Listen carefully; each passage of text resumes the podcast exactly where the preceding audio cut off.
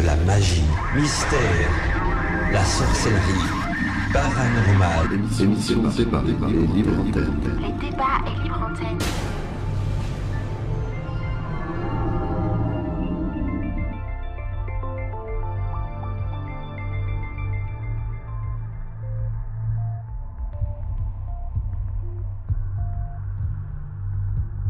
Le replay, ça s'est passé sur Wishes Radio.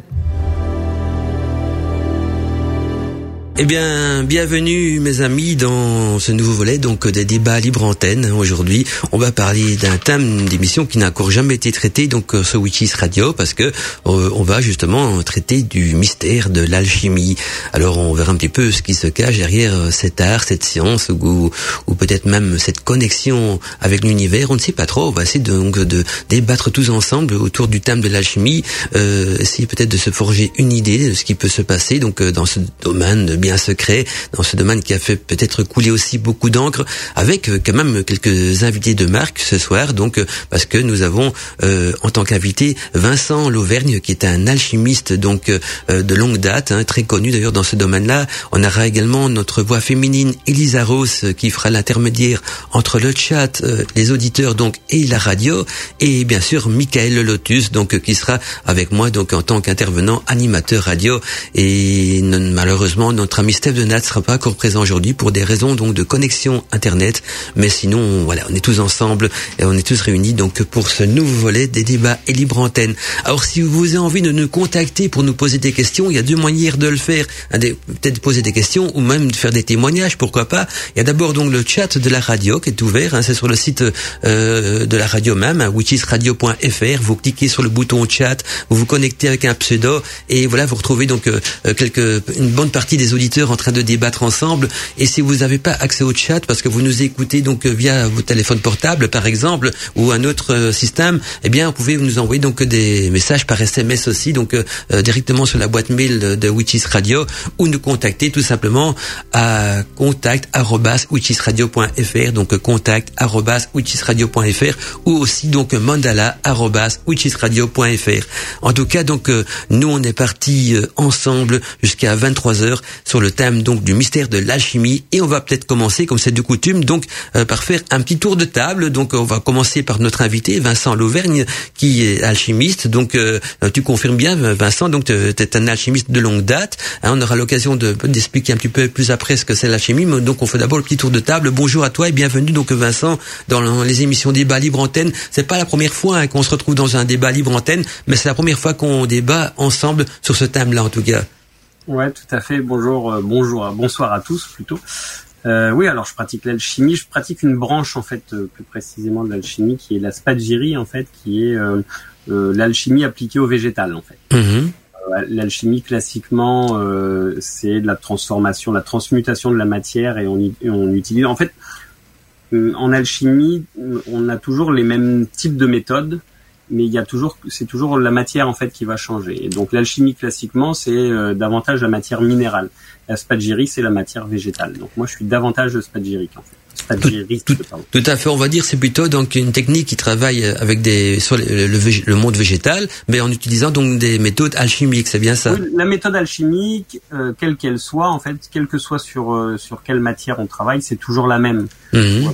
La même. Donc après, voilà, c'est tu choisis ta matière et ça va faire de toi un spagyriste, un alchimiste. Ah oui, d'accord. En tout cas, on va dé- on va éclairer tout ça donc au, au cours de l'émission. Alors on continue donc le tour de table. On va donc laisser la, la parole à Elisa Rose, à Elisa Rose. qui est la- Elia Rose. Elia Rose, putain, pourtant j'ai Ça noté, fait noté. rigoler, ça fait rigoler Mimi et tout le monde. sur Ah, ça, ça, ça- euh, profitez-en C'est vrai que j'ai du- il y a des noms où j'ai du mal. C'est mon côté dyslexique, donc je suis pas pardonnable. En tout cas, Elia, Elia Rose, voilà quoi. Cette fois-ci, j'y arrive. Merci d'être là par- parmi nous. T'es t'es la, la, la, t'es la voix qui nous apporte un petit peu de la lumière dans cette émission et aussi de la sagesse. Et en plus, tu sers d'intermédiaire donc euh, entre le chat, les auditeurs et la radio. Alors, euh, Oui. content de te retrouver. Hein. Maintenant, tu fais partie de Oui, l'équipe des débats aussi, libre oui. Est-ce qu'il y a déjà du monde, Elia, Ro- Elia Rose, sur le chat? Euh, oui, il y a déjà euh, oui plusieurs personnes. Donc euh, je passe le bonjour à Isilde, Mimi, Nanou, Ophélie, Oxymilk, Robert, Thalassa et nous avons aussi Vincent qui est avec nous sur le chat. Impeccable. Si tu as envie de te présenter en quelques mots, va- vas-y. Donc, euh, qu'est-ce qu'on de dire sur toi ce soir À part que tu as une Euh, jolie voix. Eh bien, eh bien que je fais euh, un petit peu plus de radio euh, depuis un moment. Là, je participe avec vous pour, pour les débats libre antenne, pour l'émission de l'autre côté du miroir avec Michael et Emma. Et voilà. Puis moi, là, actuellement aussi, je suis en grand changement personnel, de déménagement, futur déménagement. Et puis, et puis voilà, toutes mes activités créatives aussi qui continuent chaque jour. Voilà. Tout à fait, c'est très bien, c'est beaucoup, il y a de quoi s'occuper dans la vie, ce qui est important. Et alors, bien sûr, on retrouve Michael, hein, Michael, la voix que vous avez l'occasion d'écouter tous les dimanches soirs dans, l'émission de l'autre côté du miroir avec son équipe, bien sûr. Eh bien, on retrouve également Michael dans l'équipe des débats et libre antenne. Bonjour Michael.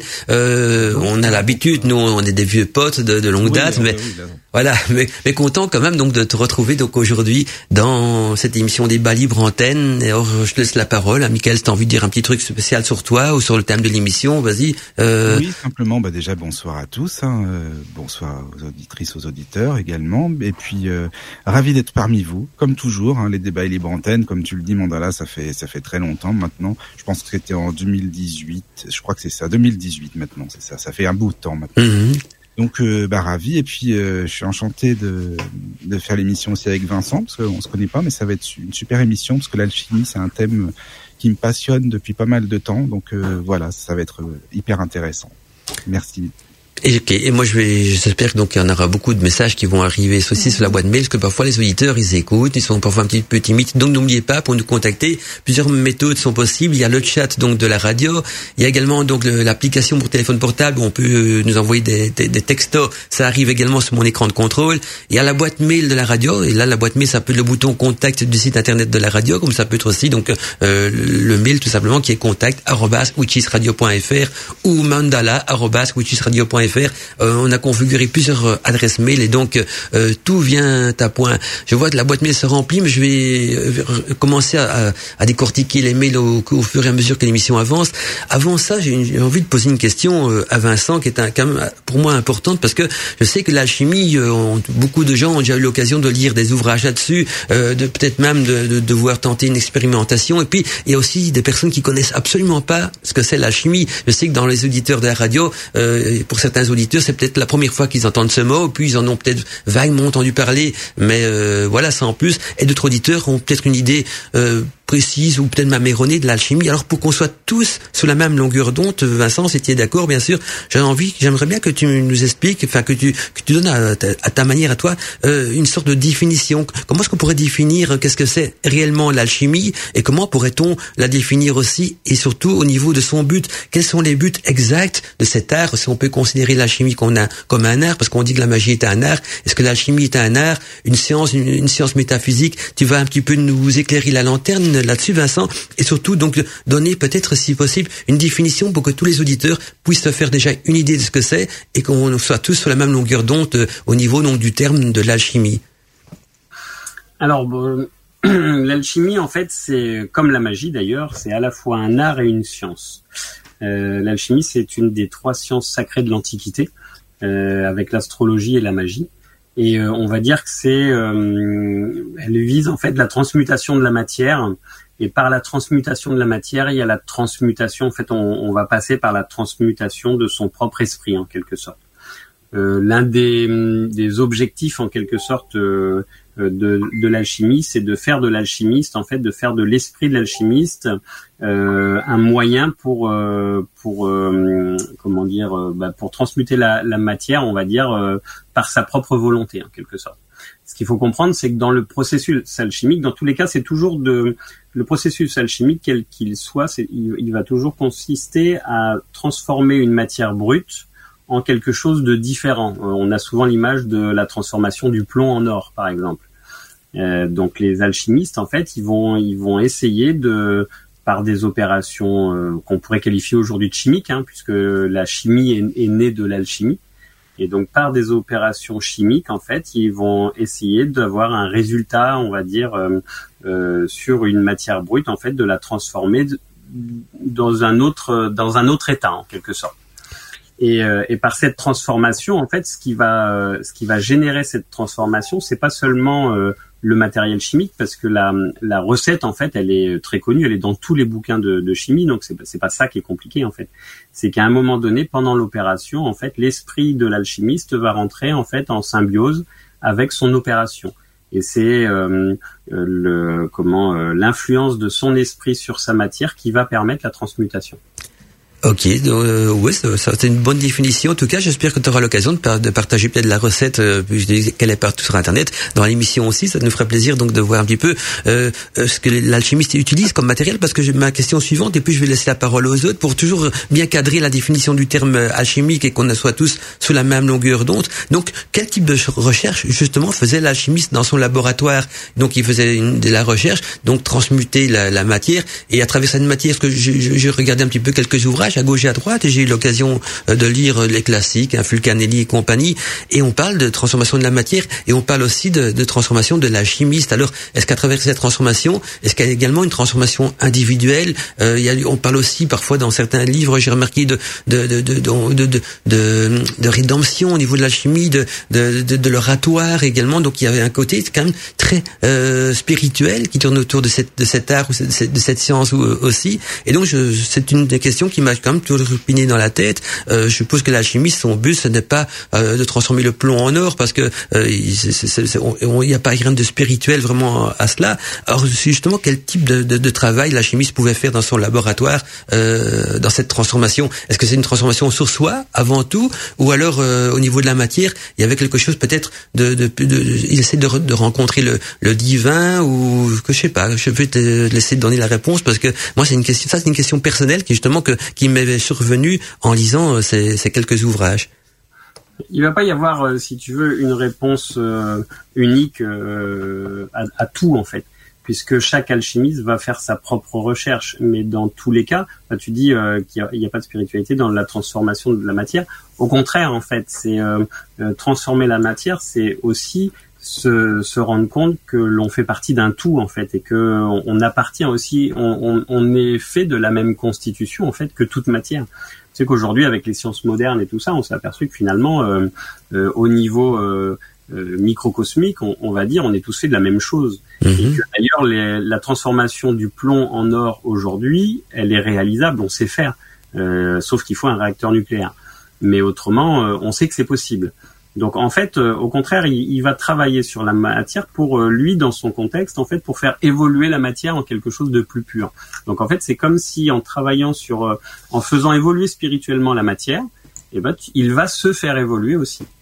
Tout à fait. Donc au fait, si je me trompe pas, la, en, en, transformant donc son plomb en or ou sa matière en, un autre métal ou peu peu importe, ce procédé-là va lui permettre aussi à lui de se transformer donc de, en fait, c'est une, une, voie d'évolution spirituelle. Tout à fait, tout à fait. Donc c'est bien ce que je pensais. Donc c'est la matière, c'est un moyen. C'est voilà. donc la chimie, c'est c'est un petit peu métaphysique aussi. Il y a pas c'est pas qu'un des expériences de chimie quoi. Il y a, il y a la recherche du divin. Je, je, pense à travers tout ça, si je ne me trompe pas. Ben, il, y a, alors, il, y a, un parcours initiatique ou même philosophique dans. Euh... Oui, c'est ce que j'ai Les alchimistes, ils sont souvent seuls.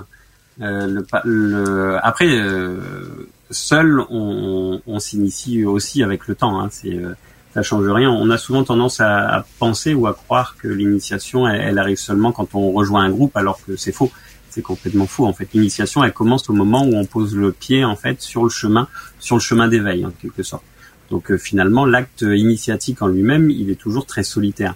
Et un alchimiste, il est solitaire. Il va travailler en fait sur lui-même. Donc c'est d'ailleurs on, on, le représente euh, assez classiquement toujours euh, au, au, fond de son avec ses fours, avec ouais, ouais, ouais. Euh, ses instruments et tout ça, mm -hmm. et seul, complètement seul. Et quand il arrive d'ailleurs à son but ultime, généralement, il disparaît. Et le but ultime, justement, c'est quoi exactement? Eh ben, c'est cet impact en fait de. Alors pour moi et de ce que j'en ai compris par ma pratique, on va dire, euh, c'est cet impact de, de l'esprit qui va dominer la matière. Donc à un moment donné, tu penses et la matière euh, ben, se transforme. À partir de là, bah, t'es es un démiurge en fait sur Terre. Tu, n'as plus de maladie, tu n'as plus besoin de rien puisqu'il te suffit de transformer quelque chose pour. Par exemple, si, tu tombes malade, bah, tu transformes tes propres cellules pour atteindre la guérison. il y a, il y a plus, il y a plus de, de limite à tout. C'est pour ça qu'on dit souvent que dans la recherche en fait de l'alchimiste, il y a euh, avec la pierre philosophale, il va devenir immortel, par exemple. Oui, on parle de remède. Justement, on, la qualifie souvent, que j'ai pu lire, euh, comme une sorte de remède universel qui pourrait guérir donc euh, euh les, les, maladies autant que les métaux, que les métaux qui sont imparfaits, euh, ça, ça, les guérit, ça les mène à la perfection, qui serait l'or. Et donc le, le, le malade, enfin l'alchimiste qui serait malade ou n'importe qui qui se guérirait euh, par la pierre philosophale, se purgerait de la même manière, se purifierait de la même manière pour que le mal s'en va et qui, qui va vers le chemin de la guérison. C'est ça? Euh, en fait, c'est son esprit qui va qui va mhm. s'auto guérir. En fait, le, le, principe de la pierre philosophale, il est euh, assez mal compris. Euh, puisque chaque chaque alchimiste en fait va va chercher la pierre. Mhm. Sauf que ce qu'il avec la pratique, ce que tu vas comprendre en fait, c'est que ce qui compte en fait, c'est c'est pas le c'est pas la ligne d'arrivée en fait. La, obtenir la pierre philosophale, finalement, c'est quelque chose d'assez assez facile entre guillemets dans le sens où sur euh, une centaine d'opérations, euh, tu vas tu vas l'obtenir une dizaine de fois, tu vois. Sauf que c'est c'est pas cette pierre philosophale là qui va te soigner ou quoi que ce soit. En fait, c'est la pierre philosophale, c'est comme un espèce de de diplôme que tu as à la fin d'un cycle si tu veux, tu ah vas dire bah, tu vois euh, mhm. là l'opération que tu as fait, ben là-dedans, il y a eu cet impact en fait cette connexion entre entre toi et la matière. Et donc c'est cette connexion qui a fait que tu as pu m'atteindre. En fait, c'est vraiment un, un, comment un repère plutôt.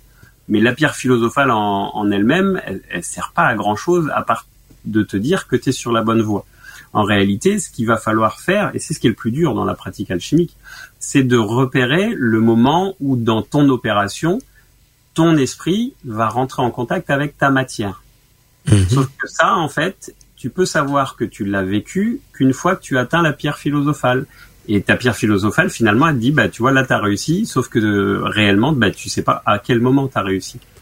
Ah oui, tout à fait. Commence encore tout le temps, tout le temps, tout le temps, la même opération, jusqu'à ce qu'à un moment donné, tu sois tellement dans l'instant, dans l'opération et dans ce que tu fais, à un moment donné, tu vas dire, ah ben ouais, je sens cette connexion.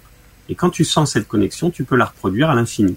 Justement, tu parles de, de, de, recommencer tout le temps la, la, même opération. Je sais bien que la, la chimie est, est couverte par le secret. Hein, tu pourras peut-être nous expliquer plus tard aussi pourquoi, pourquoi est-ce que le secret a toujours été le, la, la, clé de voûte de la chimie. Mais quel type d'opération justement euh, euh cette, que je vais la mettre entre, entre guillemets, cette euh, opération peut-être mystique ou métaphysique qui permet d'arriver à la pierre philosophale qu'il faut répéter euh, un certain nombre de fois jusque quand cette connexion se fait? J'ai bien compris. Donc, euh, ce que moi je, je, découvre un petit peu de l'alchimie à, à travers toi aussi, entre le, donc euh, l'opérateur ou le je sais pas ou le patricien, je sais pas comment on pourrait appeler ça, et, et donc sa matière.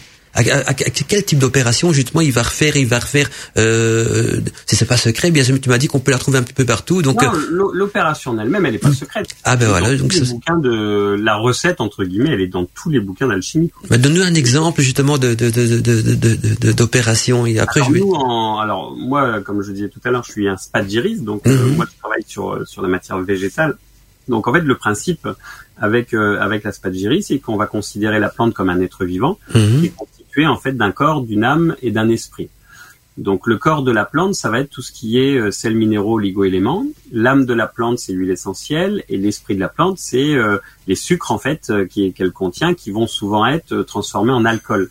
D'ailleurs, les spiritueux, hein, quand on, mhm. va parler d'alcool fort, on parle de spiritueux, ça vient de là, hein, tout simplement. C'est les alchimistes qui ont découvert l'alcool. Oh, et, et, donc ces trois éléments-là, donc corps, âme, esprit, il va falloir par la spagyrie, par le, travail en laboratoire, on va les séparer et on va les réunir. C'est ce que veut dire spagyrie en fait. Ça vient de spao et de regao, ça veut dire séparer et réunir. Et donc pour les séparer et les réunir, eh ben on va d'abord transformer la plante en alcool. On va en, extraire l'huile essentielle. Donc tout ça c'est par la distillation, par le l'alambic. C'est euh, pour le spagyrie, c'est son c'est sa baguette magique si tu veux. Euh, son alambic, c'est avec ça qu'il va tout faire. Et une fois qu'il aura extrait l'huile essentielle et l'alcool, il va, euh, euh, ce qui va lui rester de la plante, il va le calciner. On utilise des fours en fait qui peuvent monter à plus de 600 degrés et on va atteindre une espèce de, de cendre blanche en fait qui est un petit peu salée quand, quand, on la goûte et c'est, ce sont justement les sels minéraux. Et après en fait le travail va consister à réunir ces trois éléments ensemble. Et donc, en fonction de, du travail, s'il a été bien fait ou si euh, voilà, si, si, si tu as bien géré ton truc et tout ça, la pierre philosophale qu'on obtient en spadgiri, ça va être ce qu'on appelle un élixir rouge. Mhm. Donc, C'est un élixir en fait qui va être euh, euh, assez proche du vin rouge en fait, de la, la couleur du vin rouge. Ah oui, oui. Donc c'est toujours rouge. Dès qu'on arrive à la couleur rouge, c'est bon signe alors. Ouais, en fait, le, le rouge, c'est ce qui t'indique que bah, c'est bon, quoi. C'est- T'as gagné. Autrement, euh, bah, dans la majorité des cas, quand tu gagnes pas, bah, ça reste vert. C'est en fait, euh, en fonction de la couleur de ta plante, euh, bah, s'il y a beaucoup de euh, zut, de chlorophylle dedans, bah, ça va être plus ou moins vert. quoi. Ah ok, d'accord. Je vais peut-être te laisser la parole Quand c'est aussi. rouge, c'est là que tu dis waouh. Ah ouais, donc là, là on a, on a, on a, et, et je suppose que c'est le même principe alors avec les, enfin je sais pas, hein, mais au niveau donc des, des, des métaux et des minéraux, donc c'est, on fonctionne de la même manière ou c'est encore différent à ce Oui, niveau-là? apparemment, oui. On, va utiliser, on va utiliser pareil des éléments. On va faire fondre la, le, le minéral. On va ce qu'on appelle ouvrir la pierre. Enfin, bah, c'est toute une autre technique comme ça. Mhm. Et c'est toujours la, la même idée, oui, effectivement. Tout Et à à la fin, la, la pierre philosophale, ça va être un espèce de, une espèce de pierre qui va avoir un, un c'est rouge orangé en fait. Ça a Ah un ouais, côté un peu, euh, ça, ça ressemble un peu à quelque chose d'inca- d'incandescent, tu vois, un petit peu comme un charbon incandescent là. Et qui, cette et qui aurait des vertus médicales aussi alors, je suppose. Tout à fait, ouais. Euh, que ce soit dans les dans les plantes ou que ce soit au niveau euh, bah, de l'alchimie euh, classique minérale, euh, dans tous les cas, ce que tu vas obtenir a des vertus euh, médicales euh, la plupart du temps en fonction des propriétés euh, intrinsèques de la plante. Mhm. Ok. Euh, moi, je dis souvent, hein, c'est euh, c'est un petit peu euh, quand je travaille sur les plantes, on va dire, c'est un peu comme si j'obtenais un, un entre guillemets un ange de plante. Donc une espèce de, de plante, mais avec euh, un, un facteur de ses propriétés, elles sont boostées à 10 000% quoi. C'est très très puissant. Michael veut dire quelque chose ou les, Je les Yarros. demander Vincent parce que quand je t'écoute là en fait vraiment euh, tu parles de l'alchimie euh, bah, comme comme de l'actualité en fait parce que c'est très moderne en fait ce que tu dis euh, et quand on parle d'alchimie euh, souvent avec des gens bah, qui connaissent pas euh, ils parlent de je sais pas de sorciers de bas étage ça paraît vraiment très désuet alors que quand tu en parles pas du tout en fait alors je sais pas est-ce qu'il y a beaucoup d'alchimistes encore maintenant euh, d'alchimistes? Oui, il y en a, oui, il y en a, il y en a, il y en a, oui, il y en a beaucoup. Après, euh, voilà, c'est euh, le truc aussi, et c'est c'est le problème, c'est que ceux qui parlent le plus sont rarement euh, ceux qui en font le plus en fait. Bah, il y a beaucoup de gens qui se disent alchimistes et qui ont jamais euh, jamais testé le moindre la moindre opéra- opération labo. D'accord. Oui, oui, c'est pas Donc, concret euh, en fait. Moi, j'en connais beaucoup, mais personne les connaît en fait parce que euh, bah, parce qu'ils parlent pas. voilà, c'est Bah oui, bah, oui. ça c'est un truc qui m'a toujours in- intrigué aussi. Euh, pourquoi que la chimie est couverte sous le sceau du secret? Parce que ça a toujours dans les livres quand on lit un livre d'alchimie, ça- c'est un langage quand même spécifique aux alchimistes. hein. On- il, faut, il, faut, il faut déjà avoir un minimum de connaissances pour pénétrer ce genre de langage-là. Et c'est vrai qu'il y a toujours eu le sceau du secret. Donc au niveau de l'alchimie, euh, est-ce qu'il y a une raison particulière à ça ou parce que en magie, par contre, dans les grimoires, il n'y a pas trop de secrets. Les, les rituels sont indiqués souvent. Euh, je dis pas qu'il y a des ingrédients qui sont parfois plus ou moins cachés, quand on, mais, mais sinon c'est beaucoup plus clair. Alors que la chimie, c'est quand même beaucoup plus occulte, non?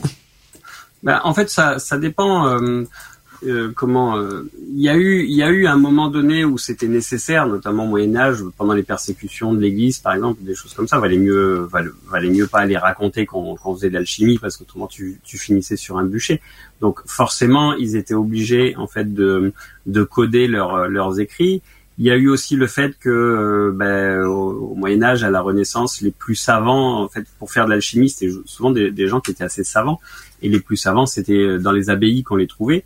Donc, valait mieux pas dire euh, euh, faire passer le message que l'abbé du coin il pratiquait l'alchimie parce que c'était un petit peu euh, contradictoire avec sa, sa charge euh, de culte en quelque sorte.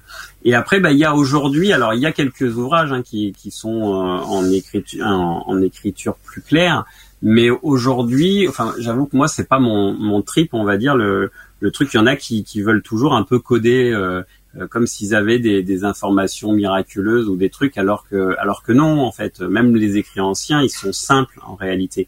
D'ailleurs, le, le, on disait que l'alchimie, en fait, était euh, abordable. Pour aborder l'alchimie, il fallait avoir, euh, euh, alors qu'est-ce que euh, que je dise pas de bêtises, c'était la simplicité d'une femme et l'innocence d'un enfant. Alors, faut pas voir ça en en, en comment euh, de manière euh, péjorative. C'était il, fallait en fait euh, penser de, de manière ben, simple, ouverte en quelque sorte, plutôt que de se torturer l'esprit pour comprendre le, le truc et, et l'innocence d'un enfant, parce qu'il il fallait être pur en fait, il fallait être pur sur soi. Euh, tu parlais au tout début là que t'avais, t'as, dans les ouvrages que tu as lus, euh, tu avais lu qu'on parlait d'oratoire par exemple. L'oratoire, c'est là où on priait. Et dans un laboratoire, c'est là où on, pratique le labor, le, labeur, donc le travail, donc le travail alchimique, et en même temps, c'est là où on, on trouve l'oratoire, où on prie. Parce que l'alchimie a cette particularité qui il a un travail à la fois euh, matériel et spirituel en fait.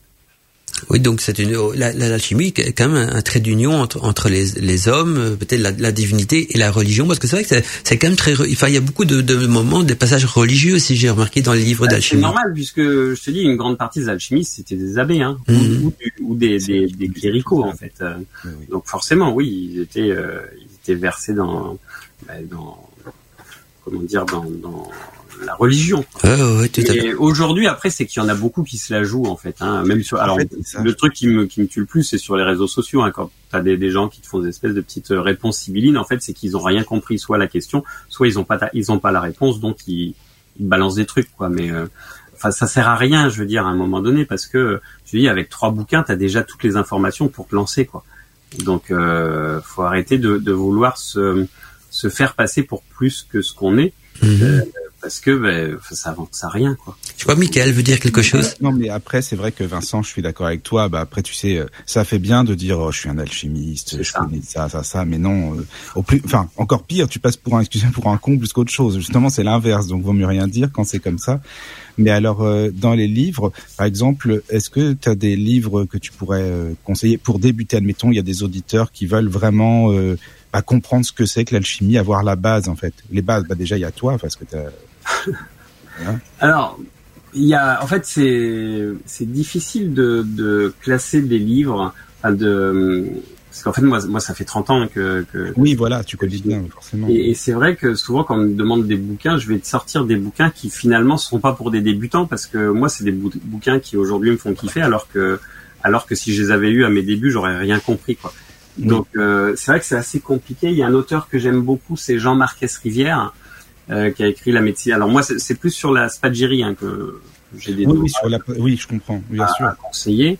Et donc Jean-Marc Rivière, il a écrit euh, un bouquin qui s'appelle La médecine hermétique des plantes. C'est un bouquin que j'ai adoré. Euh, c'est un bouquin en fait qui date du, 10, du fin 19e, début 20e. Et il parle dans un langage tout ce qui est plus normal, quoi. Je veux dire, il cache rien et, et voilà quoi.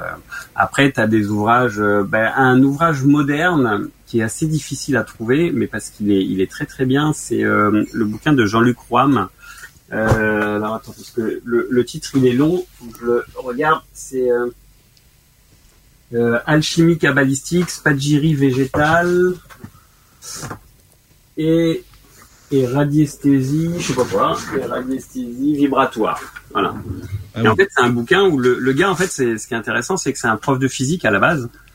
Et, euh, et en fait, euh, bah, il parle euh, bah, comme un prof et en, en cachant rien, quoi. Il t'explique tout, euh, toutes les opérations, les moindres détails et tout ça, quoi. Il n'y a pas de secret, quoi. Ah, il n'y a pas de secret, non?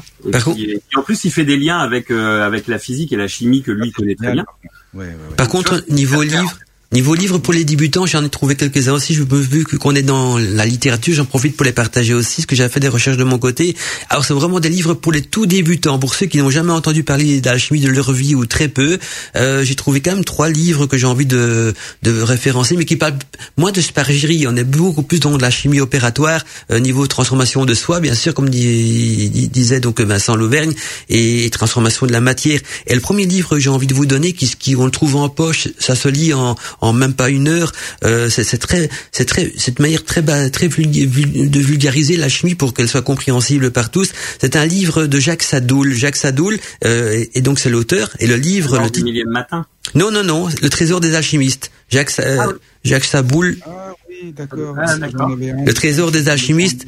Et donc euh, là, c'est pour comprendre l'alchimie en général. Donc si vous voulez comprendre l'alchimie en général, c'est le, c'est le livre que je vous conseille. On le trouve à un euro, sur ou un ou deux euros sur Amazon. Donc Jacques Sadoul, le trésor des alchimistes. Alors un deuxième livre qui va vous permettre là, par contre, de mieux comprendre le, tout le, le symbolisme alchimique, parce que dans les anciens ouvrages, il y avait quand même une bonne partie euh, qui était codée sous forme de symbolisme, de langage proprement alchimique. Alors c'est le, le classique, hein, Fulcanelli, donc euh, qui est quand même un auteur qu'on pourrait dire contemporain aussi, parce qu'il a, il a- c'est des livres qui ont été écrits à peu près un siècle. hein, donc, euh, Voilà, tout à fait. Fulcanelli, donc, qui a écrit Le mystère des cathédrales et Il est demeure philosophale. Donc, il a écrit que deux bouquins, donc on ne s'est pas se tromper. Donc, le premier, c'est Les mystères des cathédrales et le second, c'est Les demeures philosophales. Et là, c'est pour comprendre donc le symbolisme alchimique en faisant référence justement d'abord au symbolisme de Notre-Dame de Paris, des cathédrales et du langage alchimique. Mais on sait pas si c'est lui, en fait, Ful- Fulcanelli. Ah, on sait pas qui se cache derrière ce nom, c'est un voilà, pseudo. on sait pas qui est Oui, il y avait plusieurs, euh, plusieurs pseudos ouais, à l'époque. Ouais, ils ont essayé, ils ont essayé de faire des enquêtes pour trouver donc euh, qui est l'identité de Fulcanelli. Ils, ils, ils ont, ils sont jamais arrivés. Il y a plein de li- chaque, chaque livre va donner une autre piste. Donc il y a les pistes. ça, il a, il, il- s'il a voulu voiler son nom, ben il a, euh, et, ce- et le personnage qui est derrière tout ça, comme beaucoup d'alchimistes le font. hein, souvent les alchimistes à l'époque, hein, je parle de, de l'époque donc du, euh, ou, ou peut-être à cause de l'inquisition, quoi, je ne sais pas, ou par, à cause du secret, mais souvent ils Ah oui, écrivaient oui, sur- derrière des pseudos. Voilà, ils.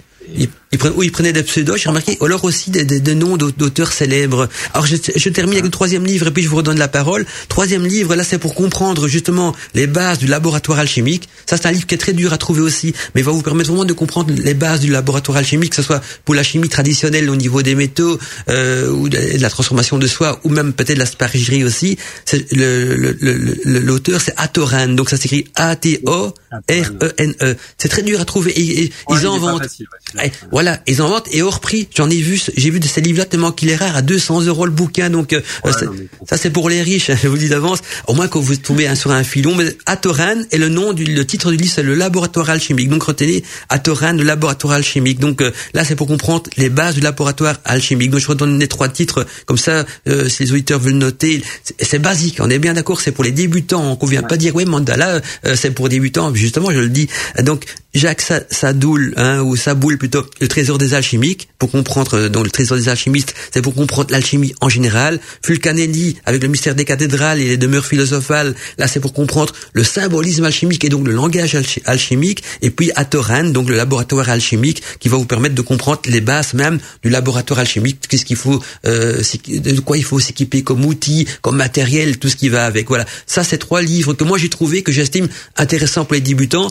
Euh, par contre, euh, Vincent Loveng, il va, il va aller peut-être dans ce sens-là, plutôt vers des livres plus orientés vers la sparagerie et peut-être aussi plus accessibles euh, ou réservés, je dirais plutôt déjà à des professionnels de l'art ou en tout cas à des personnes qui sont déjà impliquées là-dedans, euh, qui sont déjà au milieu du chemin, non Vincent, ce qu'on peut voir, euh, les livres que tu Bah, proposes. Après, il y a, après, déjà les, les trois bouquins que tu as cités sont, sont des bouquins qui sont très très bons. Euh, après, c'est pareil, c'est euh, on peut on peut ne faire que lire en alchimie euh, sans jamais jamais bosser, mais on va pas avancer à grand chose. Moi, j'avoue que autant euh, en magie par exemple, j'ai j'ai une grosse base, on va dire, de, de lecture et tout ça, autant en alchimie, je me suis mis très tôt en fait à la pratique. Et euh, j'ai même commencé à lire des bouquins d'alchimie après avoir commencé à faire des expériences euh, cheloues euh, chez mes parents quand j'étais quand j'étais ado quoi. Donc euh, c'est assez c'est assez particulier quoi mon approche de, de l'alchimie. Mais après autrement tu as des livres un petit peu références, des livres de base. Euh, alors attends, je vais en sortir quelques-uns au passage comme j'ai mes li- livres derrière moi. Euh, en tout- en tout cas, Nord d'Homère, par exemple, qui est, qui est une base euh, qui a été rééditée là euh, dernièrement par les éditions euh, les, les éditions euh, Mhm. La chaîne d'or d'Homère, en fait, euh, alors euh, le, le sous-titre ça va être la nature dévoilée ou la théorie de la nature. C'est euh, hyper intéressant. C'est un ouvrage en fait qui se concentre beaucoup sur les différentes eaux en fait. Mhm. Euh, parce qu'en fonction des différentes eaux, que ce soit la rosée par exemple, l'eau de source, que ce soit l'eau de pluie, que ce soit l'eau de pluie au moment d'un orage, euh, enfin euh, toutes les eaux ont des propriétés bien particulières et que ben, on va retrouver en fait dans cet ouvrage et on va retrouver des, des méthodes, des méthodologies et tout ça. Et c'est un, un ouvrage qui est assez ancien en plus, enfin c'est, oui, qui est relativement ancien. Alors je j'ai pas le euh, de 1700 ah non, c'est quand elle a été traduite en 1797, tu vois. Euh, il doit, il doit dater, je pense, aux environs du XVIe siècle. Mhm. Et malgré ça, c'est un ouvrage qui est écrit dans un ouvrage, dans un langage qui est relativement simple, donc euh, qui est accessible, quoi, qui est pas codé. Et on peut le trouver facilement C'est- à notre c'est un époque. peu une bible en quelque sorte, hein, euh, en termes de de- d'alchimie. Euh, donc Mais ça, c'est bien en fait quand c'est pas quand c'est pas codé. Enfin évidemment. Euh, Ah bah, c'est mieux quand c'est pas simple, codé. évidemment. Et alors par contre, t'as des gens qui aiment bien, enfin qui aiment bien.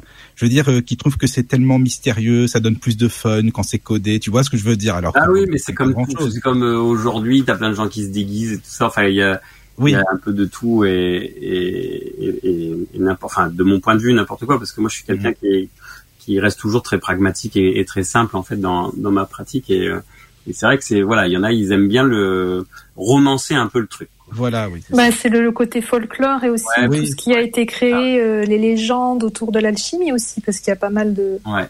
de personnages qui, euh, ouais, qui ont été assez euh, ouais, légendés après leur mort, euh, justement. Ouais. euh. Mais Ful- Ouais, mais bon. Fulcanelli, je sais plus dans quel des bouquins, si c'est le mystère des cathédrales ou les demeures philosophales, il explique aussi, euh, avec ses mots à lui, euh, la raison pour laquelle cette- l'alchimie était codée. Maintenant, il faut voir ce qu'il appelle par ces termes-là. Il présente l'alchimie, Fulcanelli, un petit peu comme un don de Dieu, donc comme une sorte de, de don divin. Euh, et donc, c'était codé parce que euh, une fois qu'on avait cette révélation, on n'avait pas le droit de, de la transmettre à un profane, euh, parce que, euh, d'après Fulcanelli, hein, la seule personne qui avait le droit de, de la transmettre à quelqu'un d'autre, c'était en quelque sorte de Dieu, on va dire comme ça expliqué au, au niveau des mystères, je crois que c'est les mystères des cathédrales ou enfin ou c'est non ou les demeures philosophales, je sais plus lequel des deux. Et donc lui il disait que le, le secret c'est un secret divin vu que c'est une science d'origine divine et que donc euh, le- le- révéler cette science à un profane pouvait avoir des, des, des, conséquences euh, divines. Donc c'était une sorte de, de, de, de- don de Dieu. Qui, c'est- on retrouve souvent d'ailleurs ce terme, hein, le don de Dieu, dans, dans beaucoup de, de livres euh, d'alchimie. Oui, après, bah, c'est, c'est, ça fait écho aux croyances en fait de leur époque aussi. Mhm. Euh, mais dans tous les cas, c'est, c'est clair que euh, expli- donner la recette, comme je disais tout à l'heure, dans, comme, comme on la trouve dans tous les bouquins, hein, donner la recette de, de l'opération, c'est pas compliqué, mais c'est pas ça en fait l'alchimie, parce que finalement, le, le, truc vraiment important, c'est le moment où, où tu vas pouvoir établir cette connexion entre toi et la matière en quelque sorte. Et ça, comment tu peux le donner à quelqu'un quelque part?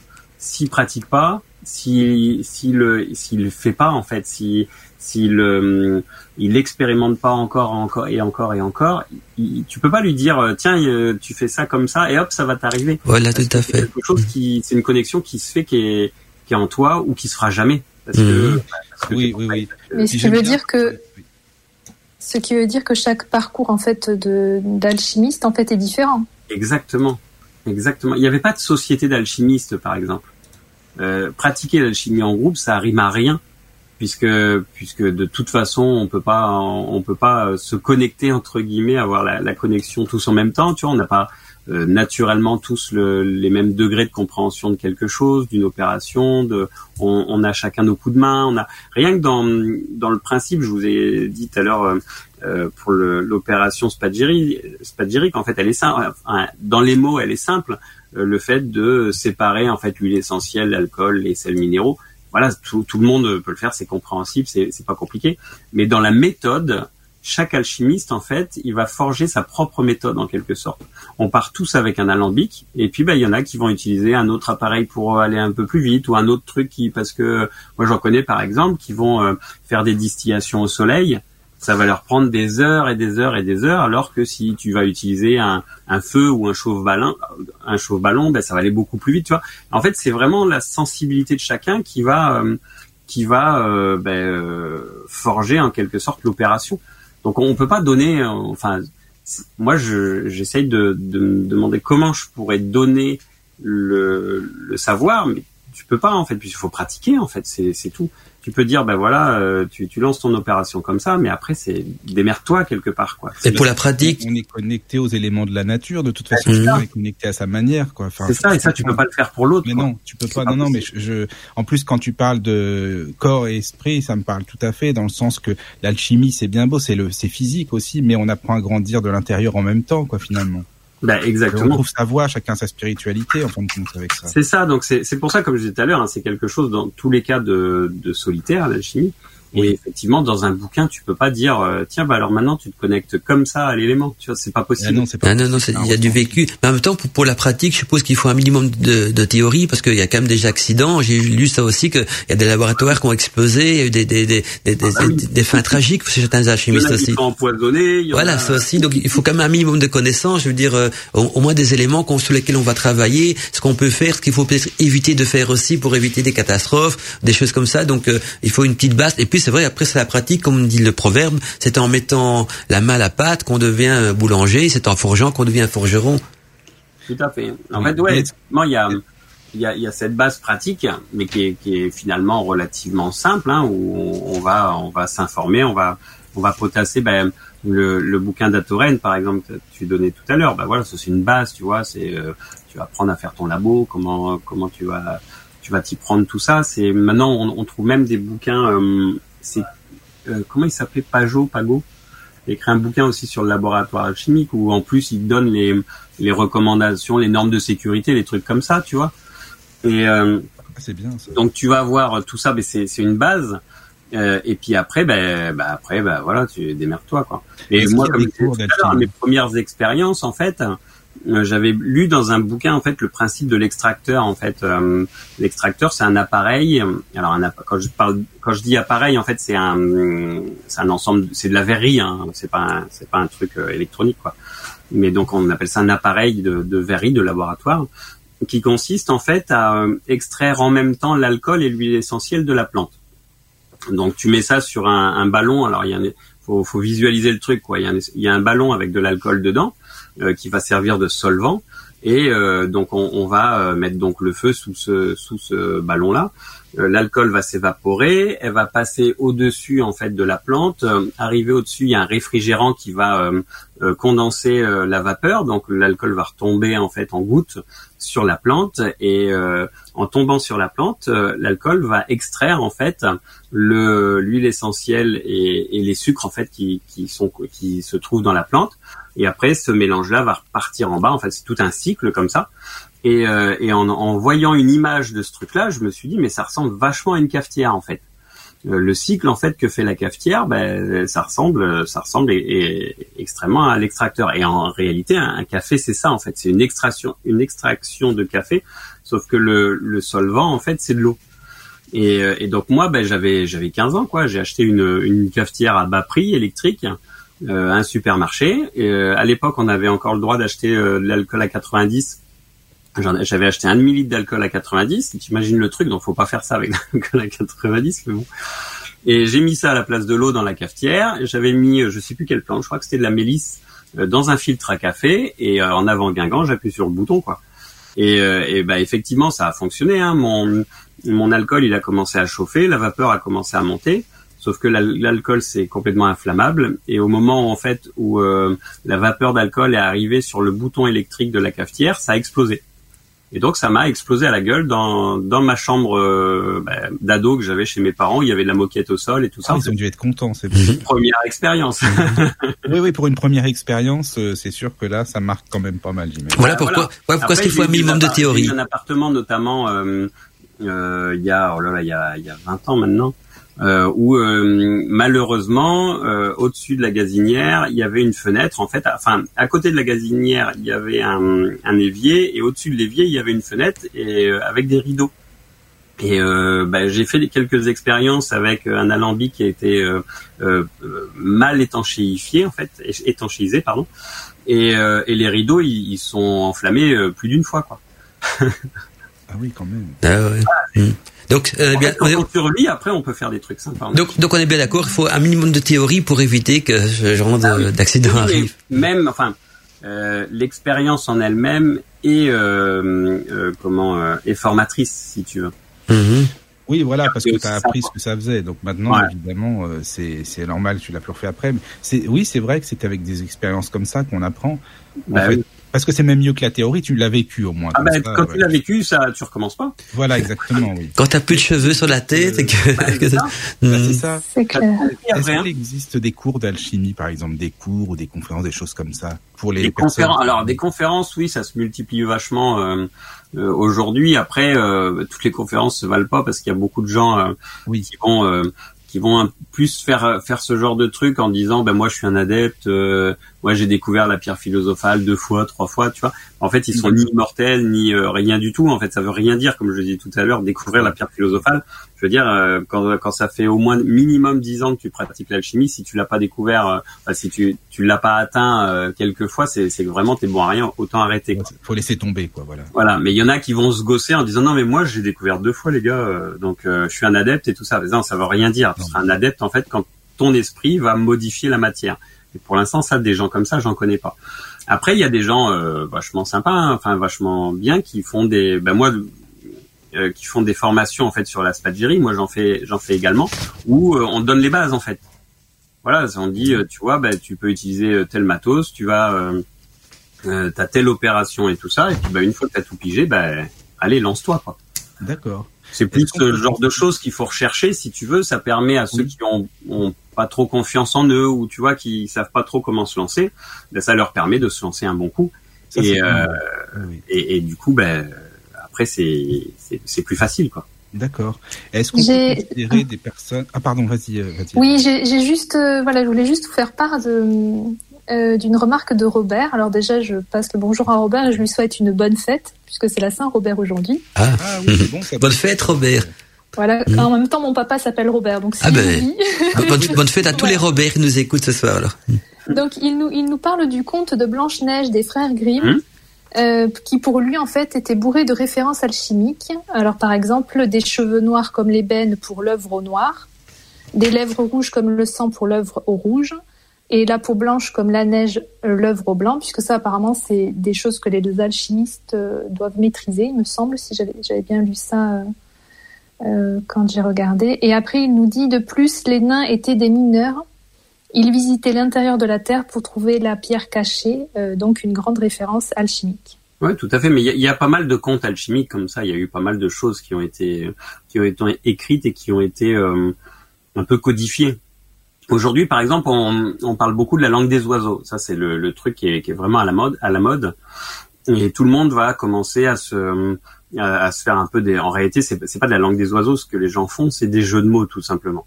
Parce que la langue des oiseaux, c'était euh, utilisé uniquement dans certains ouvrages et pour une certaine, pour faire passer un certain message, on va dire, ces ouvrages, généralement, on appelait ça la langue des oiseaux parce que ces, ouvrages commençaient généralement par une gravure euh, qui représentait un petit oiseau. Donc c'est comme ça qu'on savait que cet ouvrage-là devait être lu selon la langue des oiseaux.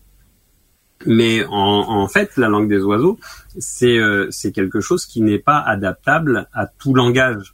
Euh, souvent, il y a les, les gens, les gens vont dire avec la magie, par exemple, on, on l'entend souvent, ils vont dire, ben, la magie, c'est l'âme qui agit.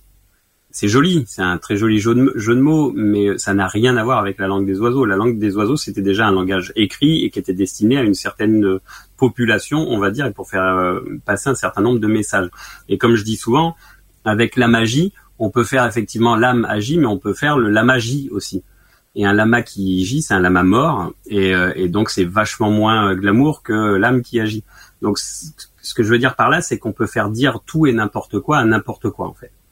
Et, euh, et ça c'est le, le gros truc à la mode aujourd'hui, mais pourtant il y a bien eu une époque jusqu'à peu près le XVIIIe siècle où on va retrouver des ouvrages de qui vont parler de tout et, de rien. Et euh, des contes aussi il y a beaucoup de contes populaires qui ont été faits en fait euh, écrits en fait sous sous ce langage là et qui vont faire passer des messages parce qu'à cette époque-là ben, on pouvait pas faire passer des messages euh, n'importe comment. On pouvait pas parler en clair quoi. Oui, oui, oui, c'est sûr ça.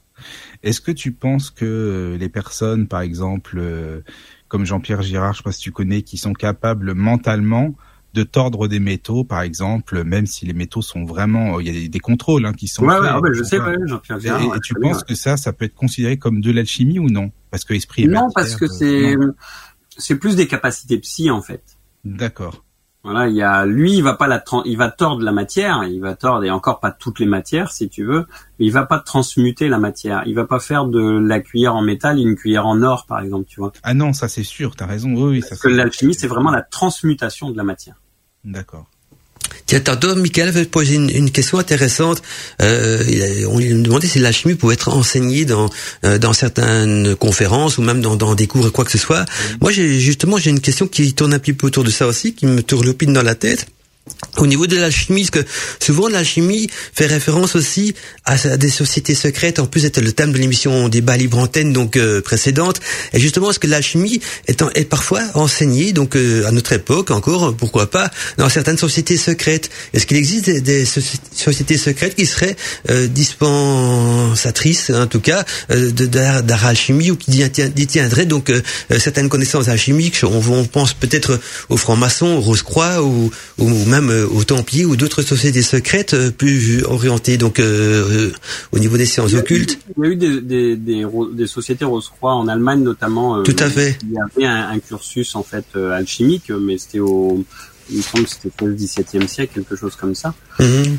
Mais euh, mais techniquement, en fait, les connaissances qu'ils allaient euh, distribuer à ce moment-là, elles, elles, valaient pas plus que des connaissances de base, comme on comme on parlait tout à l'heure, puisque ah, encore oui. une fois, la démarche alchimique, dans tous les cas, elle est personnelle. Mmh. Et tu peux pas, tu peux pas dire, euh, tiens, tu fais comme ça, ça va te connecter à la matière, tu vois ce que je veux dire. Ouais, parce que souvent. Et aujourd'hui, non, il y a aucun intérêt en fait. Ouais. Donc les Rose Croix, tout ça, donc euh, qui, qui proposent des, des, formations, des cours ou même des ouvrages ou des. Pas aujourd'hui, hein, pas aujourd'hui. Hein. Non, non, dans notre époque, oui, à notre époque. Les Rose Croix d'or d'ancien système. Voilà. Euh, c'était le, les Rose Croix d'or allemands. Mmh. C'est ça, mais de, du 16e, 17e siècle, quelque chose comme ça. Ah ok. Mmh.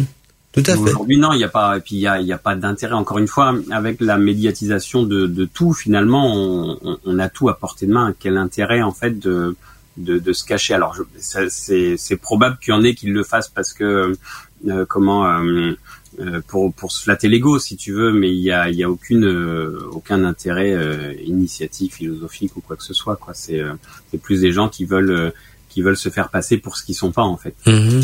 Tu parles, là, tu parles des sociétés secrètes en général oui, ou? des, des, choses modernes aujourd'hui, oui, des oui. gens qui diraient euh, moi, tu rentres dans ma dans ma ma société secrète, je vais t'apprendre euh, euh, à, à, réaliser la pierre philosophale et tout ça. C'est enfin c'est faut, faut pas faut pas suivre le, le, truc, tu vois, parce que ben parce que ben si tu veux l'apprendre, t'as qu'à t'acheter deux bouquins, tu vas savoir comment faire. Après, il n'y a pas 50 solutions, il faut que tu bosses quoi.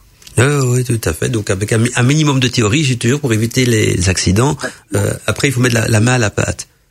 Ah, exactement. Et ça, il y a. Et d'ailleurs, c'est un, un, truc aussi que j'ai souvent vu euh, sur les réseaux sociaux. Où souvent, il y a des gens qui parlent beaucoup, beaucoup, beaucoup, mais on sent qu'ils ont jamais pratiqué. Mhm. Mmh. Et quand tu commences à pratiquer, ben, clairement, tu, tu vois les choses qui, les choses différemment, tu vois. On se tait, quand, je crois que quand on devient un véritable alchimiste, il, il se, il se, enfin, il, il, se, il, se, cache dans le silence, ou alors, euh, je pense à Fulcanelli, justement, à ce moment-là, qui, qui était quand même euh, caché derrière un pseudo, qui n'a jamais révélé son identité, à part peut-être euh, Eugène Cancellite, si je me trompe pas, euh, parce que c'était oui, oui, c'était son, son disciple. Son disciple, ah oui, c'est bien ça. Et donc, euh, un véritable alchimiste, il, il sera plutôt dans l'ombre, je veux dire, il va pas aller, euh, euh, je vois pas trop l'intérêt de, de, se vanter de, de, quelque chose qui sert plutôt d'ordre divin ou en tout cas d'ordre métaphysique. Ce sont des sciences qu'on qu obtient j'irais par mérite, je sais pas comment est-ce qu'on veut par mérite, ah oui, par labeur, par cas, en purifiant la matière, il faut que tu te purifies toi-même. Voilà, tout à fait. Comment mmh. aller te la péter euh, partout en disant moi je suis trop fort et tout, je sais faire ça, et puis euh, adorez-moi et puis je vais vous apprendre. Clairement, le gars il sert à rien, quoi, mmh.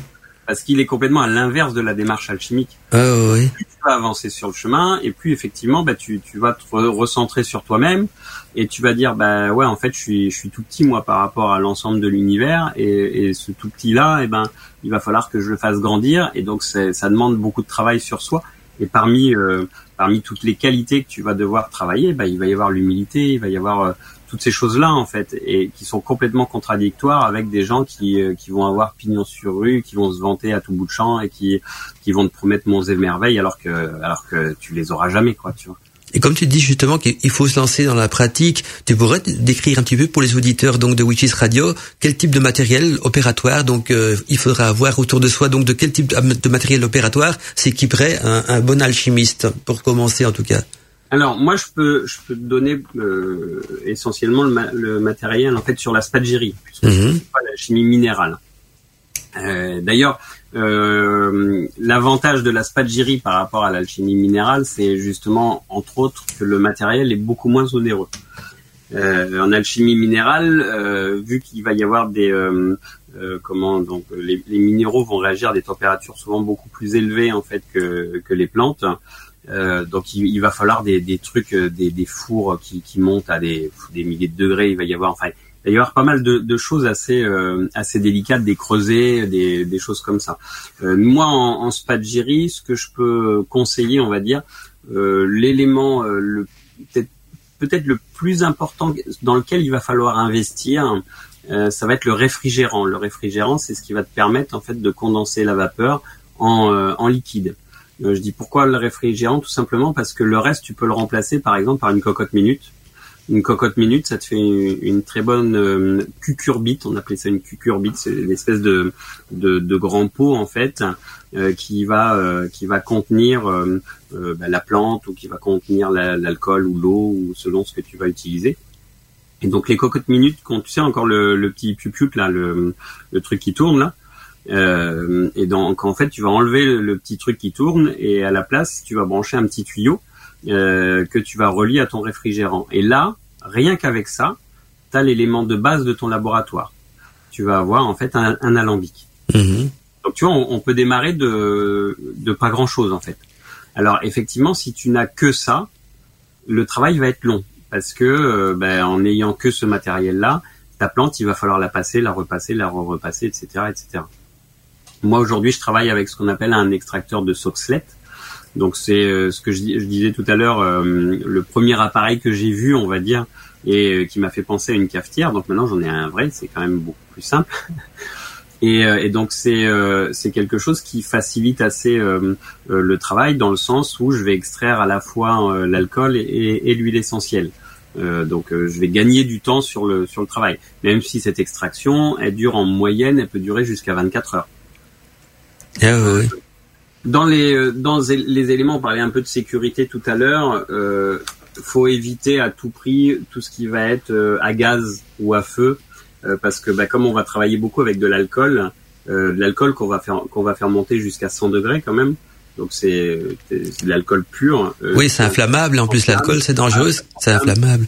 Extrêmement rapidement. Et l'alcool, comment est-ce que le comment est-ce qu'on dans, dans le truc, tu ça va péter quoi. Voilà. Et comment est-ce qu'on se le procure l'alcool? Il faut il faut le distiller soi-même ou bien on peut l'acheter tout fait? Ah oui, il faut le. Euh, moi, j'achète des cubis de vin rouge. Mhm. Et, et, je distille. Et ce qu'il faut savoir, c'est que rien que là, tu vois, euh, on va travailler, on va dire, notre solvant, ça va être un alcool à 100 degrés. Mhm. Et comment est-ce qu'on obtient justement Comment est-ce qu'on obtient à, à, partir de vin rouge un alcool à 100 degrés? Parce que quand tu distilles du vin rouge, justement, euh, les recettes. Ouais, bah bon, on en profite. on, a, on a un alchimiste avec nous. En fait, le, le truc, ce qu'il faut comprendre, c'est que rien que pour avoir ce solvant-là, c'est très très long.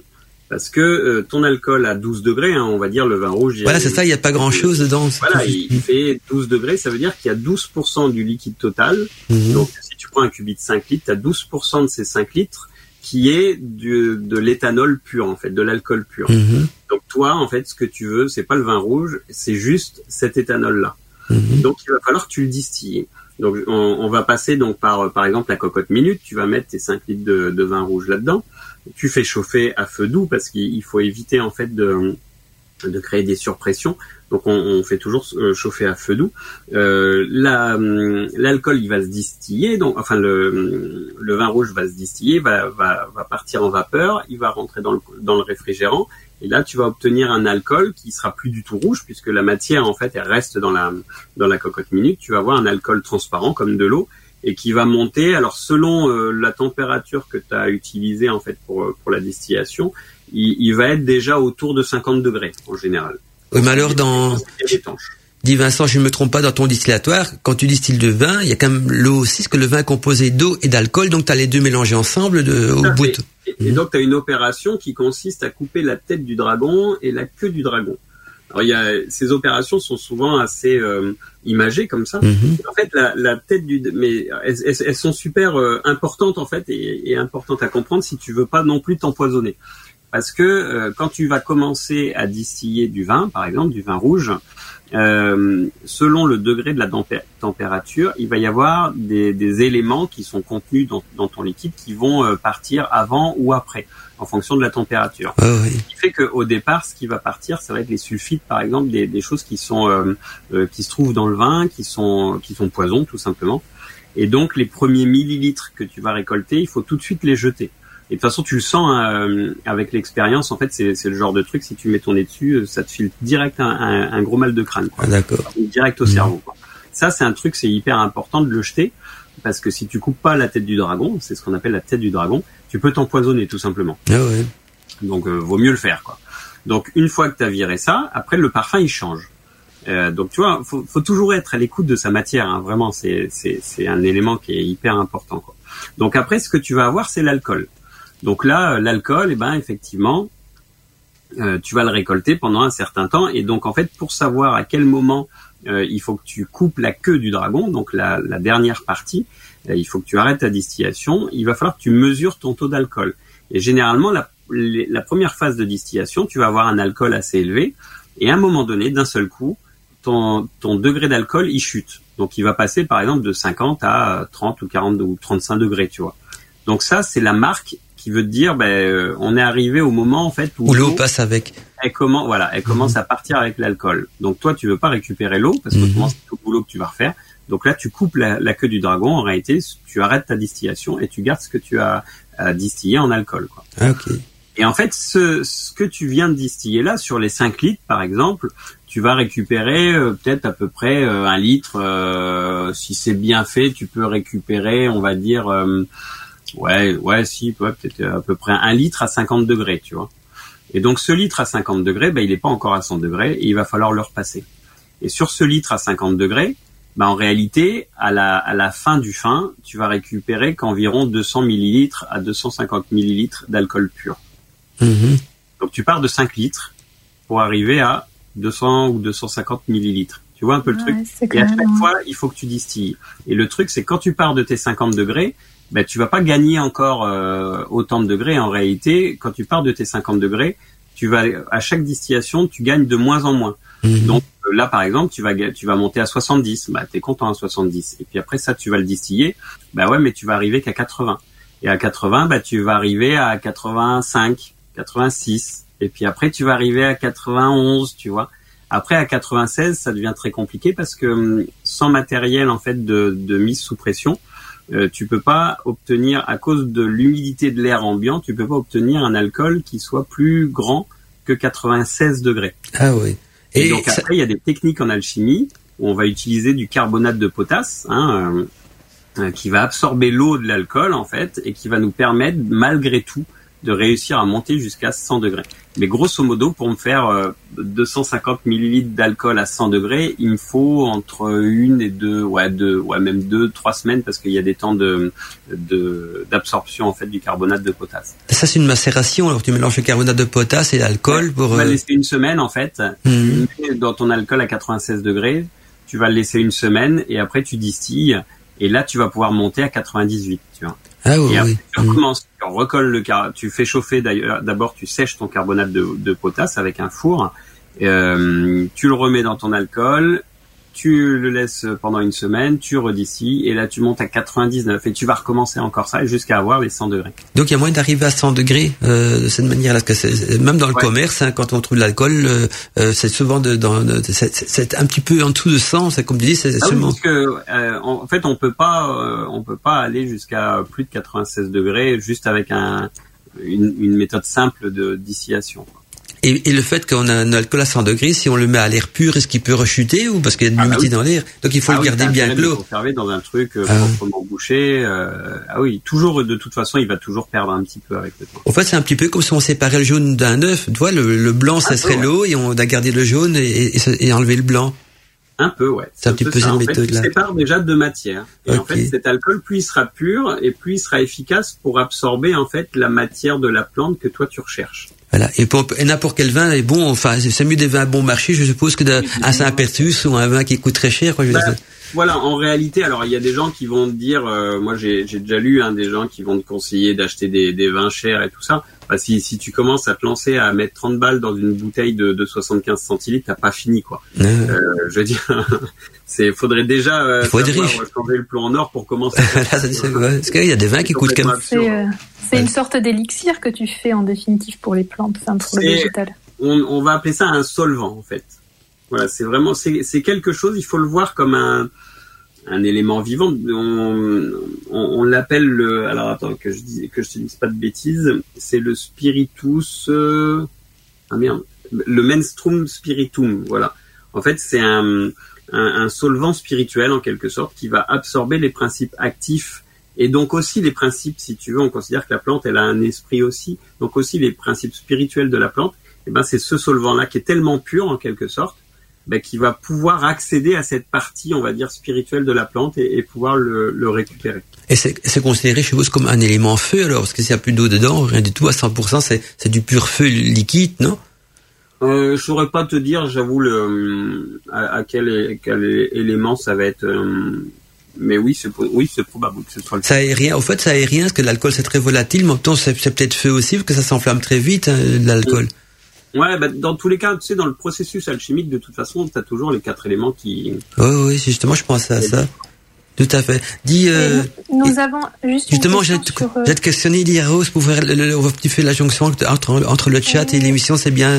Vas-y, dis. Euh, c'est Oxymilk qui demande, qui demande euh, par, donc pour Vincent, euh, mais tu dois garder quoi de la plante? Le soufre, le sel ou le mercure? Bah, Les deux, en fait. euh, les trois, pardon. en fait, le soufre, le sel, le mercure le sel, c'est les, les, ce que je disais tout à l'heure. Hein. Le sel, c'est les sels minéraux, les oligo-éléments. On va voir le, le soufre, c'est l'huile essentielle, et le mercure, c'est euh, l'alcool en fait. Enfin, c'est les sucres qui vont se transformer en alcool. En fait, on garde tout. On garde les trois. On les sépare en, en, dans les trois principes, et après on les rassemble. En fait, en réalité, avec la plante, ce qu'on va faire, c'est euh, quand vous buvez une tisane euh, pour euh, ses propriétés euh, thérapeutiques, quand vous buvez une, une tisane, ben voilà, vous trempez, euh, vous mettez l'eau chaude sur votre plante et tout ça, vous buvez ça, et au bout d'un moment, vous allez aux toilettes et vous allez éliminer une partie de ce que vous avez ingéré. En fait, dans le laboratoire, toute cette partie-là, qui n'est pas nécessaire à l'organisme, on la dégage. En fait, on n'a qu'un élément complètement pur de plante. C'est ce qu'on appelle la quintessence non? Oui, tout à fait. Ah, ok, ouais, parce que j'avais déjà lu ça justement de chez Spargis, il parle de, de quintessence, donc l'élément euh, le plus pur et en même temps que l'élément médical. Parce que Paracels également, dans ses livres, il parle souvent donc de, de, de la quintessence des plantes et qu'il y a l'arcane de préparation, donc l'arcane, je suppose qu'il entend par là le processus alchimique pour euh, extraire donc la quintessence, c'est ça? Ben c'est ça, hein, c'est la, la c'est euh, c'est Paracels qui l'a révélé. En mmh, tout à fait. Ça existait déjà. Lui, il l'a enfin il l'a codifié, il l'a il l'a révélé, il l'a écrit quoi. Mmh. Et, mais et la quintessence, c'est un élixir euh, spagyrique. Pardon, pardon. Donc donc un Et d'ailleurs, on a on a aussi Robert qui nous demande si aujourd'hui on appelle ça du white spirit par rapport à ce que tu expliques. Non, pas du tout. En fait, le, le white spirit, c'est euh, alors c'est de la distillation aussi, mais de de fuel, il me semble d'essence, je crois. D'accord, donc ça. Est-ce que ça un... Donc là, vaut, vaut mieux éviter. Ouais, surtout pas en absorber. Est-ce que ça a un, rapport avec l'alchimie Nous demande Thalassa Non, non, pas du tout. Non, non. C'est pour non, la, peint la, peinture. En général, ce sont des alors des alcools forts ou des des là le on, ils l'ont nommé white spirit parce que l'idée en fait c'est c'est d'avoir distillé en fait de l'essence. Mais euh, un spiritueux c'est un alcool fort donc c'est un alcool distillé. Hein, que vous preniez du whisky, de la vodka ou tous ces trucs là, tout est passé par un alambic à un moment donné. Ah oui, et puis je vais laisser la parole à, Michael, ou, ou parce que j'ai tenu assez longtemps le micro, mais ça me passionne. Une chose au niveau de la distillation, Vincent, qui, qui m'intrigue, euh, j'ai déjà lu ça aussi, que la distillation, il faut faire attention, parce qu'on peut avoir parfois une distillation qui tourne en mauvais alcool, qui pourrait être toxique si un... Ah, un... C'est ce que je te disais tout à l'heure par rapport à la, à la, tête et la queue du dragon. Hein. -hmm. Si tu si tu rates ton truc, si tu rates le moment où tu coupes la tête du dragon, parce que c'est vraiment ce qui est le, le plus toxique, mm -hmm. tu, tu flingues ton élixir ah, et oui. tu empoisonné. Hein. C'est ça, parce qu'il y a des alcools qui sont impropres à la consommation. Et en parlant de West Spirit, que je me dis, oui, comme l'alcool de parfumeur et tout ça, faut mieux pas le boire, hein, celui-là, parce que ah c'est, ben, voilà, c'est, on, ça peut rendre fou, je veux dire, ce genre d'alcool-là. C'est, ouais, ben, je te dis, pour te donner un, un ordre d'idée, hein, tout à l'heure, je disais, hein, la, la, la, tête du dragon, c'est simple. Si tu la renifles, mais t'es, tu fais juste un. Stone. Euh, ouais, tu le sens juste, tu sais, à ta narine, mais ça te monte direct au cerveau, quoi, et tu sens que ça tape pendant un moment. Hein. Tout à fait. C'est pas un truc de rigolo, quoi. C'est euh, et de toute façon, ça plombe, euh, bah, ça plombe ton élixir hein, après. Et puis, quand t'as l'habitude, tu le sens tout de suite le truc. Mais c'est ce que j'allais te demander. Un, un, un, alchimie, un spagiriste, on va dire, qui, qui, qui, qui s'entraînait, mais qui avait un peu tendance justement à se à, à comment à se mettre beaucoup en avant et tout ça, qui m'avait dit ah t'as vu là j'ai j'ai fait un élixir et tout ça, il est, il est formidable, il fait ceci, il fait cela et tout ça. Il m'avait fait sentir le truc et clairement il il avait, il avait pas coupé la tête quoi. Mhm. Ah ouais, C'est- d'accord. il a voulu m'en- m'enfiler, j'ai dit non ça va aller. Non, non, c'est pas la peine, quoi. Non, non, mais de la vie quoi. Il y avait Et le, voilà, le venin, le venin du dragon. Il faut faire gaffe quoi. D'accord. Oui, parce que tu le sais, tu le sais comment en fait. Euh, Bon, d'accord. Alors quand t'as l'habitude c'est à l'odeur. Voilà, à l'odeur, d'accord. C'est Ouais. simplement ça, quoi. Faut l'avoir côtoyé hein, pour le pour t'en rendre compte. Après au goût ça va être dégueulasse, c'est clair. Mais euh, c'est c'est pour ça que l'expérience elle est importante en fait parce que tant que tu Ouais. l'as pas vécu, tant que tu l'as pas senti, tant tant que tu n'as pas eu mal à la tête avec ça, et ben tu tu le sais pas en fait, Donc, tu vois. Moi je dis souvent hein, le- la différence entre le la croyance on va dire et le savoir, c'est l'expérience. Oui, c'est comme tout, hein, de toute façon. À, à partir du moment où tu rentres dans l'expérience, tu, tu sais. Tu ne crois plus, tu sais. Mais tant que tu n'as lu que des bouquins, tu ne fais que croire finalement. Oui. Et c'est vraiment important ça. hein. Et quand tu dis, euh, bah, malheureusement, il y a des fois, on pourrait s'empoisonner avec certaines euh, substances. Et com- comment ça se passe? Dire que est-ce que ça peut sentir, admettons, une odeur euh, correcte, et puis finalement, bah tu sais pas, et puis finalement, tu fais. Ouais, alors en, en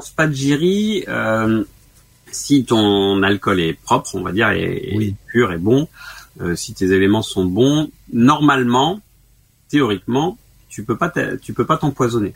Ça, c'est bien. Euh, parce que euh, le processus alchimique en lui-même, il va détruire les principes toxiques d'une plante. Par exemple, Ah. alors je dis théoriquement parce que je vais pas essayer de faire un élixir de digital pourpre, par exemple, et le goûter, parce que voilà, on sait jamais. Mais euh, l'élixir que j'avais fait en fait le plus, enfin qui aurait pu être le plus dangereux, c'est un élixir de mandragore. Donc c'est une solanacée qui est toxique. Et effectivement, donc ça je l'ai goûté et euh, aucun effet secondaire en fait. D'accord. Donc ce que les anciens disent, bah moi je l'ai vérifié mais uniquement avec la mandragore. Mais après il faudrait essayer avec des, des choses plus toxiques, mais je le ferai pas. Non, mais il vaut mieux pas, non. Sinon, euh, mieux Voilà. tu restes avec nous, hein, ça va, t'inquiète pas. Voilà. Mais théoriquement, voilà. Par contre, après en, en, en en alchimie minérale, ouais, il y a des trucs qui peuvent ne pas avoir d'odeur du tout Ah, et puis on fait. et contenir de l'arsenic. D'accord. Ouais, il faut faire gaffe. Et là, c'est c'est pour ça que c'est beaucoup plus chaud. Hein, la- l'alchimie minérale, c'est quand même beaucoup plus chaud parce que, euh, bah, parce que, mais pareil, hein, partir sur des, euh, tu vois, quand tu vas partir sur de l'antimoine, hein, il y a ce qu'on appelle la voie de l'antimoine. La voie de l'antimoine, c'est, c'est, ça signifie que ta matière première, c'est que de l'antimoine. Le l'antimoine, pardon, c'est le, c'est du sulfure de plomb. Voilà, sulfure de plomb, quoi. Soufre, plomb, hyper toxique. Si tu te rates, si tu rates ton truc et tout ça, c'est voilà, tu, tu vas y rester quoi. Oui. Et il y a beaucoup de gens qui sont intoxinés, intoxiqués uniquement avec les vapeurs. Ah oui, même avec les vapeurs, mais ça dans ça un monte aussi. euh, Hein? Pardon. ça va dans le corps aussi, de toute façon. Ah bah oui. pas. Et puis t'as des gens qui vont faire ça dans des, des, des endroits clos, tu vois, ou qui Oui, oui. vont être mal aérés et tout ça, mais tu te tues juste à le respirer quoi le truc. Oui, c'est ça. Donc c'est pareil, le, le cinabre, euh, il y a la voie du cinabre, euh, c'est joli hein, comme mot, mais c'est du sulfure de mercure aussi. C'est pareil, hein, il y en a combien qui sont empoisonnés comme ça? Et il y a même eu des, alchimistes très calés, on va dire, réputés, qui, qui sont qui sont tués comme ça. Il y avait une petite histoire avec euh, c'était Stanislas de Gaïta qui correspondait avec euh, je sais plus qui. Stanislas de Gaïta, c'était un, occultiste euh, très réputé pour sa bibliothèque notamment. Et en plus, c'était quelqu'un de très riche. Alors, je sais plus s'il était pas baron ou je sais plus quoi. Donc, il n'avait pas besoin vraiment euh, de bosser, quoi. Donc, il passait son temps à, euh, à, faire des opérations d'alchimie. Et en fait, il avait un pote qui était sur Paris. Lui, il était, je crois qu'il était en, Moselle, quelque chose comme ça, ou en Alsace, je sais plus trop. Et, euh, et en fait, il- donc imaginez, hein, c'est quand même au 19e, euh, fin 19e, début 20e. Et euh, ils faisaient chacun des expériences euh, alchimiques. Et en fait, ils envoyaient une lettre aux, aux copains en disant attention, dans le colis qui arrive, euh, il va y avoir le dernier truc que j'ai fait en alchimie, quoi. Donc fais gaffe en ouvrant le colis, quoi. Et après, quelques jours après, ils envoyaient le colis. Mais imaginez le truc du colis en fait qui arrive avant la lettre, quoi. C'était méga dangereux. Oui, D'ailleurs, En fait, euh, oui, d'empoisonnement. Bon, en fait, c'est des bons amis, quoi. En fait, ils s'empoisonnent entre eux. C'est ça. Sympa, Mais, ouais. mais, dans, et, et du coup, Stanislas de Gaïta, il, il est mort comme ça, en fait, de, des suites d'une opération alchimique à. Ah ça c'est le truc tout, tout bête, quoi. Bah ouais, c'est assez chaud quand même. Oui, quand même. Donc, il y a quoi la preuve qu'un minimum de théorie est quand même indispensable? Ouais, ouais, et puis encore une fois, enfin, euh, je- je vais prêcher un peu pour ma paroisse, on va dire, mais euh, commencer par la c'est plus facile, ça risque moins. À part bon, euh, foutre le feu au rideau, des trucs comme ça, mais là, là après vraiment, si bon, après faut arrêter quoi. Si Euh, voilà, les, les les normes de sécurité sont quand même vachement moins euh, moins dures en spagyrie qu'en qu'en alchimie minérale. quoi. Mais il y a plus d'alchimistes euh, qui font quoi, la spagyrie ou minéral Je saurais pas dire. Il y a énormément de spagyristes parce que c'est plus simple comme voie, c'est plus accessible. Après, euh, je sais qu'il y en a quand même pas mal qui travaillent, mais je pense qu'il y a plus de, de que d'alchimie, euh, alchimiste minérale, tout simplement parce que c'est hyper contraignant l'alchimie minérale parce qu'il faut du matos, quoi.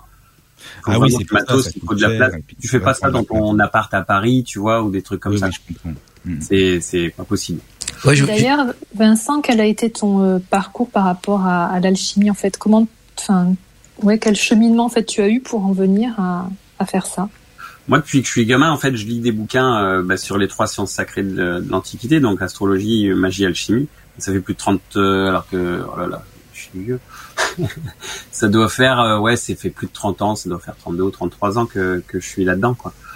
Et, et donc, bah, en lisant des bouquins, je, je pense que la première fois que j'ai dû entendre parler d'alchimie, ça devait être dans des bouquins de Papus, euh, qui est un occultiste, en fait, c'était des bouquins de magie, quoi. Et euh, comme les, trois sciences ont toujours été très liées en fait, euh, bah, j'ai découvert ça un peu comme ça quoi. Et, euh, et de fil en aiguille, bah, tu t'intéresses à la magie et tu te dis bah ouais mais euh, quand tu lis des bouquins du, du 19e, on te dit que euh, astrologie et, et alchimie c'est c'est des trucs qui sont qui sont complètement entrelacés avec la magie, bah tu te dis va falloir tester les deux autres trucs quoi. Et effectivement, en fait, l'un, a- chaque, chacune de ces trois sciences est interpénétrée dans les deux autres, quoi. Et donc, du coup, ben, euh, pour moi, c'était une évidence de, de m'intéresser aux trois à la fois pour avoir le l'ensemble, en fait, pour avoir le, la, la vision d'ensemble et, et, et du coup les caractéristiques, les caractéristiques d'ensemble. Donc, j'y suis venu comme ça.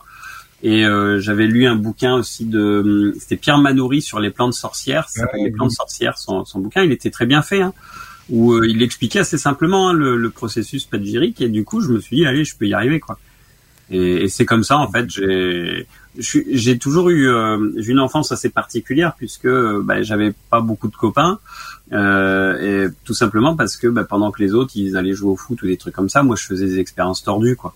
Oui. Donc Et euh, puis en plus avec Papus, tu parles de Papus, je trouve que c'est bien aussi euh, parce que euh, il a fait beaucoup beaucoup de choses sur euh, l'astrologie, comme tu disais, les arts divinatoires, il a fait plein plein de choses. Alors bon, c'est vrai que de le lire, euh, on apprend énormément déjà au départ. moi je lisais ça, j'étais en, en cinquième et en quatrième, je lisais pas plus quoi. Ah oui, tu lisais Papus. Ouais. Disons, euh, ton prof, euh, il disait quoi? Je lis quoi? Papus Tenez le bouquin, allez-y. euh, c'est sympa. Ouais. En fait, je m'entendais pas avec mes profs. J'ai un parcours assez, particulier.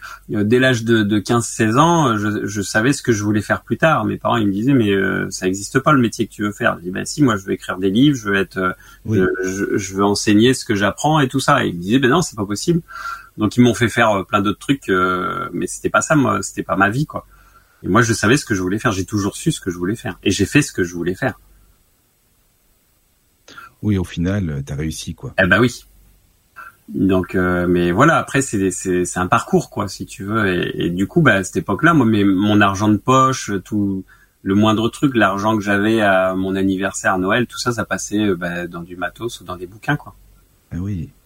Ah oui, t'étais vraiment à fond dedans déjà. Ah toujours, ouais. ouais. Depuis que je suis Bien, tout, ça. depuis que j'ai commencé à lire hein, quelque part, parce que euh, Oui. euh, je me souviens, en fait, j'ai découvert tout ça dans, dans la bibliothèque de mon père, qui avait euh, qui avait plein de bouquins en fait sur un peu tous les sujets. Lui, il n'avait pas un sujet en particulier, il avait des trucs un peu sur tout.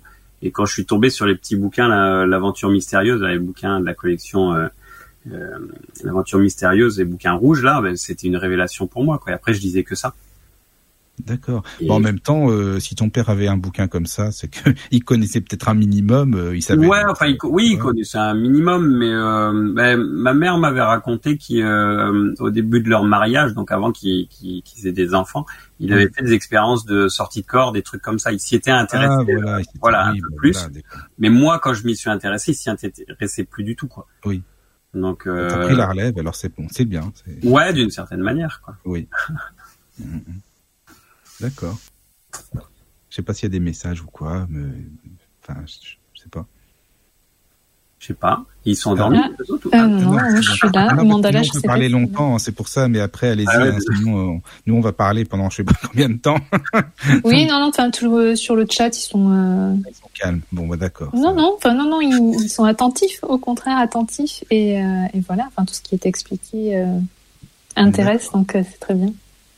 Ah Je regarde oui, s'il y a non, des questions, du coup, mais. euh, Ah, mais j'ai des questions par mail, si vous voulez, je peux les partager. Enfin, des, des- Ah, bah c'est bon ça. j'ai des questions et j'ai en même temps des petits coucous. hein. Je vais partager ce que j'ai reçu comme message. Je vais vous Ah dire non, combien j'en ai reçu entre temps. Euh, un- j'en ai reçu quatre. On parle, on parle, on pourrait parler longtemps.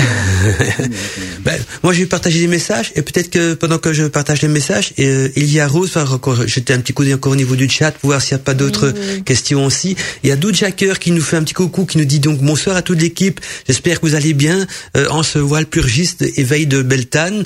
Euh, c'est vrai que c'est bientôt la célébration de Beltane, hein, on est en plein dedans et donc. euh, C'est cette nuit, hein. c'est- voilà, c'est cette nuit. Donc bonne fête de Beltane à, à tous les witches hein, qui nous écoutent euh, en ce moment. Et donc elle nous dit, je suis ravi de ce débat à libre antenne avec comme invité donc Vincent Lauvergne. Tu vois, Vincent est fort aimé euh, sur Witches Radio et sur ce nouveau thème donc de l'alchimie nous dit-elle. Bonne émission euh, et aux fidèles de Witches Radio. Bisous magiques, Lou Jacker. Donc j'ai un petit coucou pour nous dire bonjour. Et euh, on a la même chose donc de Patricia qui nous dit voilà bonsoir Mandala. Je souhaite ainsi qu'à tous les amis de Côte Mantica, plutôt dire donc des débats libres antenne, une belle célébration de Beltane et de belles rencontres féeriques, car c'est cette belle nuit euh, qui ouvre donc euh, les portes du monde du petit peuple. Gros bisous à vous tous et à tous mes amis, Patricia. Et alors il y a aussi Robert, message a été partagé, donc la question de Robert par rapport à Blanche-Neige, mais il, il a envoyé une deuxième question, Robert, qui nous dit donc bonsoir Vincent et bonsoir Mandala et bonsoir à tous les auditeurs. Robert nous dit, il me semble que les maîtres verriers donc du, du Moyen Âge étaient donc des alchimistes. Les vitraux de la cathédrale de Chartres, donc euh, inscrits au patrimoine mondial de l'UNESCO, comportent donc ce fameux bleu de, de Chartres qu'on ne sait pas reproduire exactement aujourd'hui parce que là on n'a plus la formule donc pour euh, réaliser donc euh, ce bleu de Chartres et donc il dit que la formule pour les réaliser était perdue. Et on sait nous dit Robert donc que les maîtres verriers utilisaient donc des oxydes métalliques pour réaliser donc leur couleur d'un plan purement technique. Cela correspond donc euh, aux pratiques des alchimistes nous dit Robert. De plus donc l'idée de faire que de faire que la lumière traverse donc la matière est complètement alchimique nous dit nous explique également Robert. Et d'après vous donc ça c'est la question finale de Robert d'après vous est-ce que les maîtres verriers du Moyen Âge étaient donc des alchimistes? Je vous souhaite une bonne soirée à tous excellente émission donc Robert. Donc voilà la question autour de tout ça c'est est-ce que les maîtres verriers donc du Moyen Âge étaient des alchimistes? Qu'est-ce que tu en penses Vincent? Et Alors, Michael? les maîtres euh, verriers directement, pas forcément, mais euh, ce qui a permis de faire le, ben, leur, leur pratique, en fait, leur savoir et tout ça, ça venait d'alchimie, d'alchimistes, pardon. Comme beaucoup de choses, comme euh, comme la porcelaine, par exemple, quand on a ceux, euh, c'était comment il s'appelle euh, Ah zut, il est connu en plus. euh, qui a fait une, une usine de porcelaine, qui est un alchimiste connu, euh, Saint-Germain, voilà le comte de Saint-Germain, Ah ouais. par exemple. Euh, parce que à, à cette époque-là, par exemple, par rapport à la porcelaine, on, a, on importait tout de Chine et on savait pas faire du tout. Et en fait, c'est par l'alchimie qu'on a découvert notre propre euh, savoir-faire. Euh, Il y a eu plein de choses comme ça. Le phosphore, il a été découvert par des euh, par des alchimistes. En Mhm. fait, comme je disais tout à l'heure, l'alcool. Alors, on, va, on peut pas dire que tous les, les vignerons, par exemple, ou, ou tous les, euh, les tous ceux qui fabriquent de l'alcool sont des alchimistes, mais l'alcool a été découvert grâce à l'alchimie. Mhm. tout à Tu vois, en fait fait, c'est- c'est ça la, la petite nuance, si tu veux. Donc effectivement, les maîtres verriers, en fait, ils prenaient, ils utilisaient finalement le, le, le résultat de découvertes alchimiques. Oui, comme euh, j'ai entendu dire aussi, certains peintres également euh, travaillaient avec des, des peintures donc euh, qui avaient des, qui étaient euh, souvent des compositions alchimiques aussi qu'on ne sait pas reproduire euh, également donc euh, euh, à notre époque. On- on- alors, je sais pas. si- C'est très vaste hein, l'alchimie. Là, on a parlé de l'alchimie minérale, de l'alchimie végétale, mais ça touche en fait tous les, euh, tous les arts. les plans de l'e- l'existence en fait. hein. Mhm, tout à fait. On a, on a même dans des, certains cercles très fermés, en fait, on va parler d'une alchimie du sang, où euh, le, le travail, la matière que tu vas utiliser, en fait, c'est ton propre sang. Mhm. Et de, de ton sang, en fait, tu dois tirer un élixir qui sera entièrement adapté à toi, finalement, et un élixir qui va te permettre de, bah, de soigner toutes les maladies. Mais la contrepartie en fait de cette alchimie du sang, et c'est pour ça d'où l'importance en fait d'avoir une espèce de, de pureté euh, dans le travail alchimique, c'est que euh, quand tu vas démarrer dans ton travail sur le sang, pour ceux qui pratiquent un peu euh, la magie et tout ça, je leur apprendrai rien, mais le sang, ça va attirer énormément d'entités, énormément d'entités négatives. Mhm. Donc toi, en fait, dans ton travail, il va falloir que tu réussisses à dépasser ça pour euh, pour pouvoir euh, ne pas en fait véhiculer comme ça un tas de, de, de saloperies chez toi. Je connaissais un gars comme ça qui avait euh, il a découvert l'alchimie avec moi. Six mois après, il avait il, il avait acheté en fait tout le matos pour pour faire des élixirs et tout. Et moi, je lui avais parlé par exemple de, de cette voix qui est une voix que, que je connais depuis au moins 15 ans mais sur laquelle j'ai jamais pratiqué parce que je me sens pas encore prêt tout simplement dans, pour pratiquer quoi. Et, euh, et, donc lui, bah, il en a entendu parler. Enfin, j'en avais parlé comme ça en lui disant un jour, j'aimerais bien me faire euh, euh, comment retirer un peu de sang et tout ça, commencer à travailler, mais quand je me sentirais prêt, tout ça. Et lui, bah, il avait une amie infirmière qui lui a fait une, une prise de sang. Et il a commencé à travailler là-dessus alors qu'il avait aucune expérience en alchimie dans son pauvre appart, quoi. Et quelques quelques mois après, je passe dans son appart et tout ça, et ça sentait la mort. Mais quand je dis ah la mort, c'est pas une image. Mm-hmm ça sentait le cadavre en fait. Dans, oh là là, ouais. Et, et, en fait, ce qui l'avait attiré, c'était mais c'était euh, quelque chose de délirant, quoi, de d'hyper négatif, d'hyper euh, tout ce qui était entité de base astrale et tout ça. Et c'était le, le bar du coin, quoi. oui, parce que les effluves de sang, c'est vrai que ça attire les, ça attire, oui, voilà, toutes toutes ces entités forcément, quoi. Alors après, peut-être qu'il y a des euh, des enfin des rituels entre parenthèses hein, pour les éloigner ou pour en faire en sorte d'être plus protégés, quoi bah déjà il va falloir déjà que tu travailles énormément sur toi et toi-même. réussir à purifier déjà parce que c'est ton sang aussi que tu vas utiliser tu vois. Oui donc le côté moral il fait aussi. Eh ben bien sûr. Oui, c'est ça. et donc euh, enfin tu tu démarres jamais de la vie tu démarres là-dessus quoi. Enfin c'est c'est une aberration tu vois. Ouais c'est clair. Et t'as des gens ben t'as beaucoup trop de gens qui rêvent en fait le truc tu vois qui euh, qui se disent non mais moi je veux, je veux faire ça, ça a l'air génial, ça me fait, ça me met des, des petites étoiles dans les yeux et tout ça, mais en alchimie tu fais pas ça. Surtout s'ils font un mixte et qu'ils boivent un bon coup de calva avant. ça, il s'y connaît, euh, Michael, en calva. solvant dans le sang. Oui, t'as déjà ça. Ouais, Mais justement, tiens, euh, Vincent et Michael aussi, je, et, et, Rose également, je vous pose la question à, à, tous. La sorcière, par exemple, qui est devant Chaud Chaudron, qui fait des potions magiques, est-ce que c'est, est-ce qu'il y a des notions de spargerie un petit peu dans, dans ces méthodes-là aussi, où elle fait mijoter donc des élixirs, des plantes qui, qui, qui sont macérées. Euh, il y, a, y a pas, il y a des heures astrologiques parfois respectées aussi. donc n'est pas dans une approche alchimique. Non, mais spagyrique plutôt, je veux dire, non, ou je sais pas. même pas, même pas vraiment spagyrique. La, la ça, euh, on va dire, ça, ça, touche à des notions qui sont euh, plus plus intellectualisées souvent, par exemple, plus euh, euh comment, plus chimiques en mhm. quelque par, par la, la, préparation. En fait, pour parler d'alchimie, il va forcément à un moment donné parler de transmutation en fait de, de la matière et par la transmutation on parle beaucoup d'alambic ou de choses comme ça. Oui, oui, la sorcière va faire. Donc le chaudron tout court ça des décoctions elle va faire des, des macérations des choses comme ça mais on, on va pas passer euh, au-delà. Non, il n'y a pas de distillation, quoi. C'est rigolo, c'est plutôt la macération. Alors, hein, souvent dans les chaudrons qui se passent, la, macération. Mais il y a quand même, euh, en plus de la macération, il y a, il y a des paroles magiques qui sont dites, il y a des, des, des, des, des critères astrologiques euh, et planétaires qui sont respectés aussi. C'est peut-être une branche qui. la magie dans tous les cas. Hein. Voilà, c'est de la magie avant tout. Les trois sciences sacrées, voilà, elles sont, elles sont liées. Et dans la spargerie, il y a jamais, jamais de pratique de magie, donc jamais d'incantation, ah, rien du tout. Donc euh, il y a pas. Il y a toute la partie oratoire dont je parlais tout à l'heure. Voilà, donc c'est un petit peu aussi. Euh... prière, mais en fait la prière mhm. c'est le rite, c'est le rituel. C'est divin, quoi. Là, c'est plutôt spirituel. Mais on parlait, de l'astrologie tout à l'heure ou des cycles des planètes et mhm. compagnie, mais en alchimie, euh, on fait pas attention forcément à ça. En fait, ah, il y a pas oui, justement. Ah si, si, justement. D'accord. Telle période de l'année ou plus du. Ah ben la période, le, tu vois par exemple en Spadgéry, le ramassage des plantes va se faire en fonction des analogies, ah oui, bien sûr, planétaires de, de, la plante.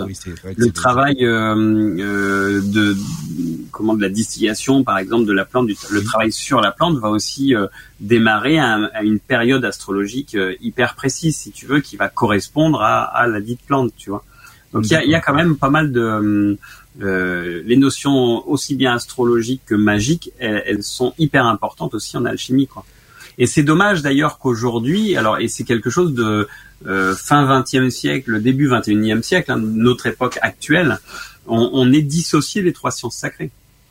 Et- et- et- Les astrologues dire que l'astrologie n'a jamais rien eu à voir avec la Mhm. magie et l'alchimie, c'est c'est stupide. Enfin, ils ont aucune connaissance historique, quoi, ces gens-là. C'est euh, les trois sciences sont, euh, sont reliés. complètement liées, quoi. Oui, C'est oui. c'est pour ça que je parlais justement de- des potions aussi, ce qui est comme des traits d'union, on peut des, des- des- des- qu'on peut retrouver en, déjà les incantations, la, la magie, l'astrologie. Euh, c'est vrai que tout, tout ça fait partie d'un d'un tout. On a l'impression qu'au qu'au- qu'au dé- au départ, il y avait une science unique euh, qui, qui comprenait justement euh, le côté magique, le, le côté astro- astrologie, alchimie, qui était catégorisé donc euh, dans, dans le domaine des sciences occultes. Et, et, et et en lisant, moi, le, le, le, le peu d'ouvrages que j'ai eu entre les mains me donne chose cette impression qu'il y a une, une origine à tout ça, une, origine très ancienne, euh, un, un, un, message peut-être même pour l'humanité, parce que ça, ça, ça, a quand même été véhiculé d'il y a très longtemps jusqu'à notre époque.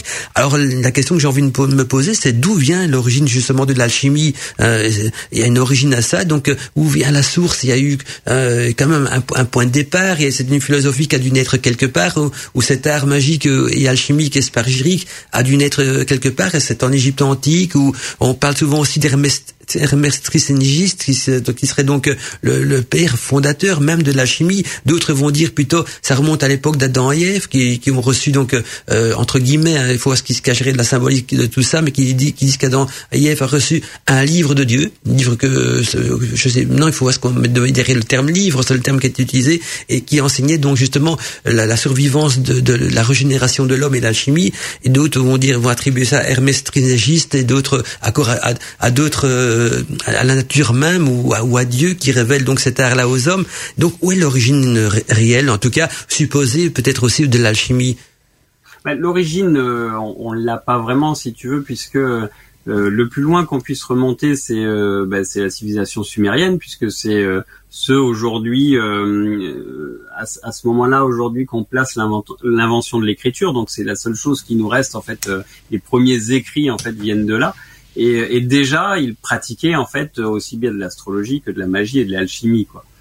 Donc mmh. euh, quelque part, il, il, a pu très bien y avoir une espèce de, de connaissance orale qui s'est euh, transmise avant qu'on invente l'écriture, mais euh, il nous est aujourd'hui impossible de la de la déterminer puisqu'on n'en a pas de trace, si tu veux. C'est quelque chose de, de commun à, à, toutes les toutes les civilisations. À partir du moment où la civilisation a commencé à évoluer et à finalement avoir un esprit quelque part un peu scientifique, et on a commencé à pratiquer l'alchimie et on le voit, on voit même qu'il y avait de l'alchimie en Chine, tu sais. Oui, oui, tout à fait. Oui, parce que dans, j'ai vu, j'ai vu dans. Aussi, en, enfin, tu vois, c'est, c'est pas propre à nous, quoi. Non, non, non. Parce que dans les livres d'alchimie, il mentionne souvent donc Hermès Trismégiste comme le père fondateur de l'alchimie à travers justement le texte de la, de la table d'émeraude qu'il nous a laissé. Mais si ça se peut, c'est peut-être même encore antérieur euh, à, ouais, à lui. Mais alors, tout, tout ça, en fait, ça, ça nous vient de la pensée hermétique de la Renaissance, hein, mm-hmm. avec Hermès Trismégiste et tout ça. Et euh, mais si tu veux, Hermès Trismégiste, c'était une figure aussi du dieu Thoth des Égyptiens.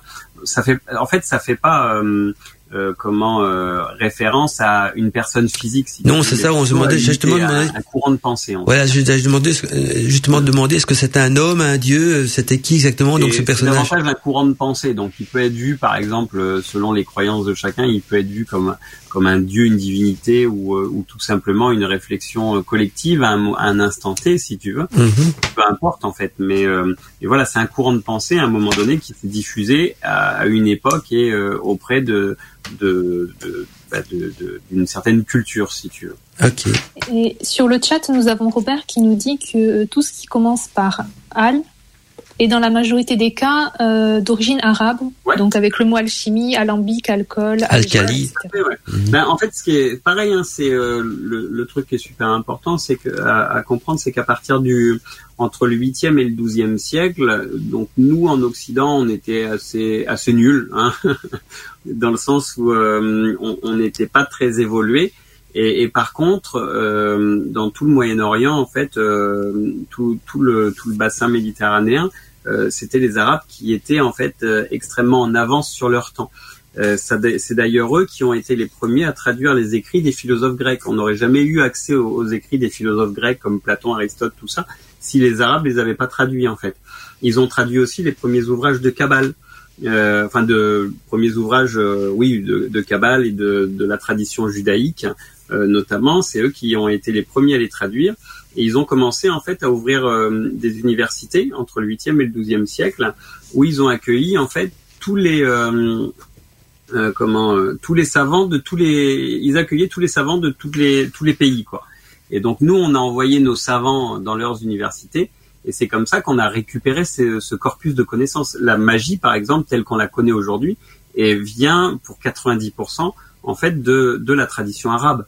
Et, et donc c'est pour ça qu'on retrouve dans notre vocabulaire des mots comme alambic effectivement, alchimie, tout ça parce que on l'a récupéré chez les arabes. Mais quoi. tu vois, euh, euh, en fait, Vincent, ce qui est contradictoire, c'est que maintenant, ils en ont peur de tout ça, Bah oui. de la magie et tout ça, tu vois. Alors ça, dé- ça dépend où, ça dépend qui. Hein. Euh, Il y a la, les, selon les, les, les groupes musulmans, on va dire, il va y avoir Oui. effectivement, euh, bah, comme dans le christianisme hein, d'ailleurs, il va y avoir Oui, c'est pareil pour ça, oui. Des, espèces et tout ça. Mais à côté de ça, il y a euh, tous tous les villages ont leur taleb, euh, que ce soit en Algérie, au Maroc ou des, dans les dans les dans ces pays-là, quoi. Euh, la magie arabe est encore extrêmement présente au Moyen-Orient Ouais, je savais pas. au Maghreb, c'est. Ben, D'ailleurs, c'est simple. Moi, tu sais, j'ai mon dernier livre, c'était un, un ouvrage sur les encens que j'ai écrit. Oui. Ça a été un gros travail de recherche pendant un an et demi. Et ma, ma, je dis souvent ma grande découverte en fait de euh, dans les recherches que j'ai fait pour écrire ce livre, c'est ça, c'est l'importance en fait de la tradition arabe dans euh, dans l'apport magique en fait en Occident quoi. Et, euh, et aujourd'hui encore, si tu veux vraiment avoir des bons produits euh, pour les encens et tout ça, il va falloir que tu te diriges vers des, euh, des boutiques euh, arabes parce que eux, ils utilisent encore énormément de d'encens. Tout ce qui est encore, il y a des traditions familiales où ils réalisent encore des, euh, des compositions d'encens et c'est des recettes familiales qui se, qui se transmettent de génération en génération. Bien ça. Ah oui. Et c'est hallucinant, quoi. C'est, c'est très très riche en fait. Ouais, ils ont gardé tout ça. D'accord. Eh ouais, ouais, c'est c'est Mm. toujours et voilà, il y a il y a toujours ben, comme euh, ben, comme dans le christianisme, hein, il y a le côté euh, les religieux vont dire ah c'est pas bien, faut pas le faire, mais bon le les gens du peuple vont le faire parce que ça a toujours été quoi. Et puis les prêtres le faisaient avant aussi. Et puis les, les prêtres et puis voilà quoi, c'est Voilà. Ah oui. En tout cas, il y a quand même des, des alchimistes qui sont célèbres parce que j'ai jeté un petit coup d'œil donc de tous les noms d'alchimistes qui ont marqué l'histoire en tout cas de, de l'alchimie. Alors j'ai noté quelques noms. Je sais pas si Vincent ou Michael ou d'autres ont envie d'en discuter. Moi, je vais vous montrer les noms que j'ai retrouvés sur internet.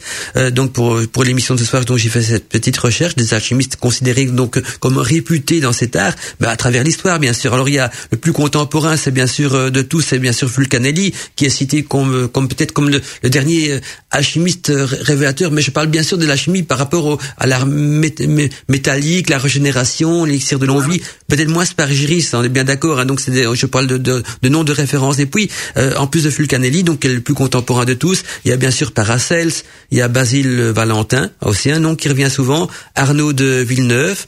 Euh, Hermès euh, Trismégiste, alors euh, le célèbre euh, et en plus il est d'origine- française donc euh, Nicolas Flamel, Kamel, ouais. voilà, Alors, euh, qui, qui était je, ben, je pense même parisien si je me trompe pas.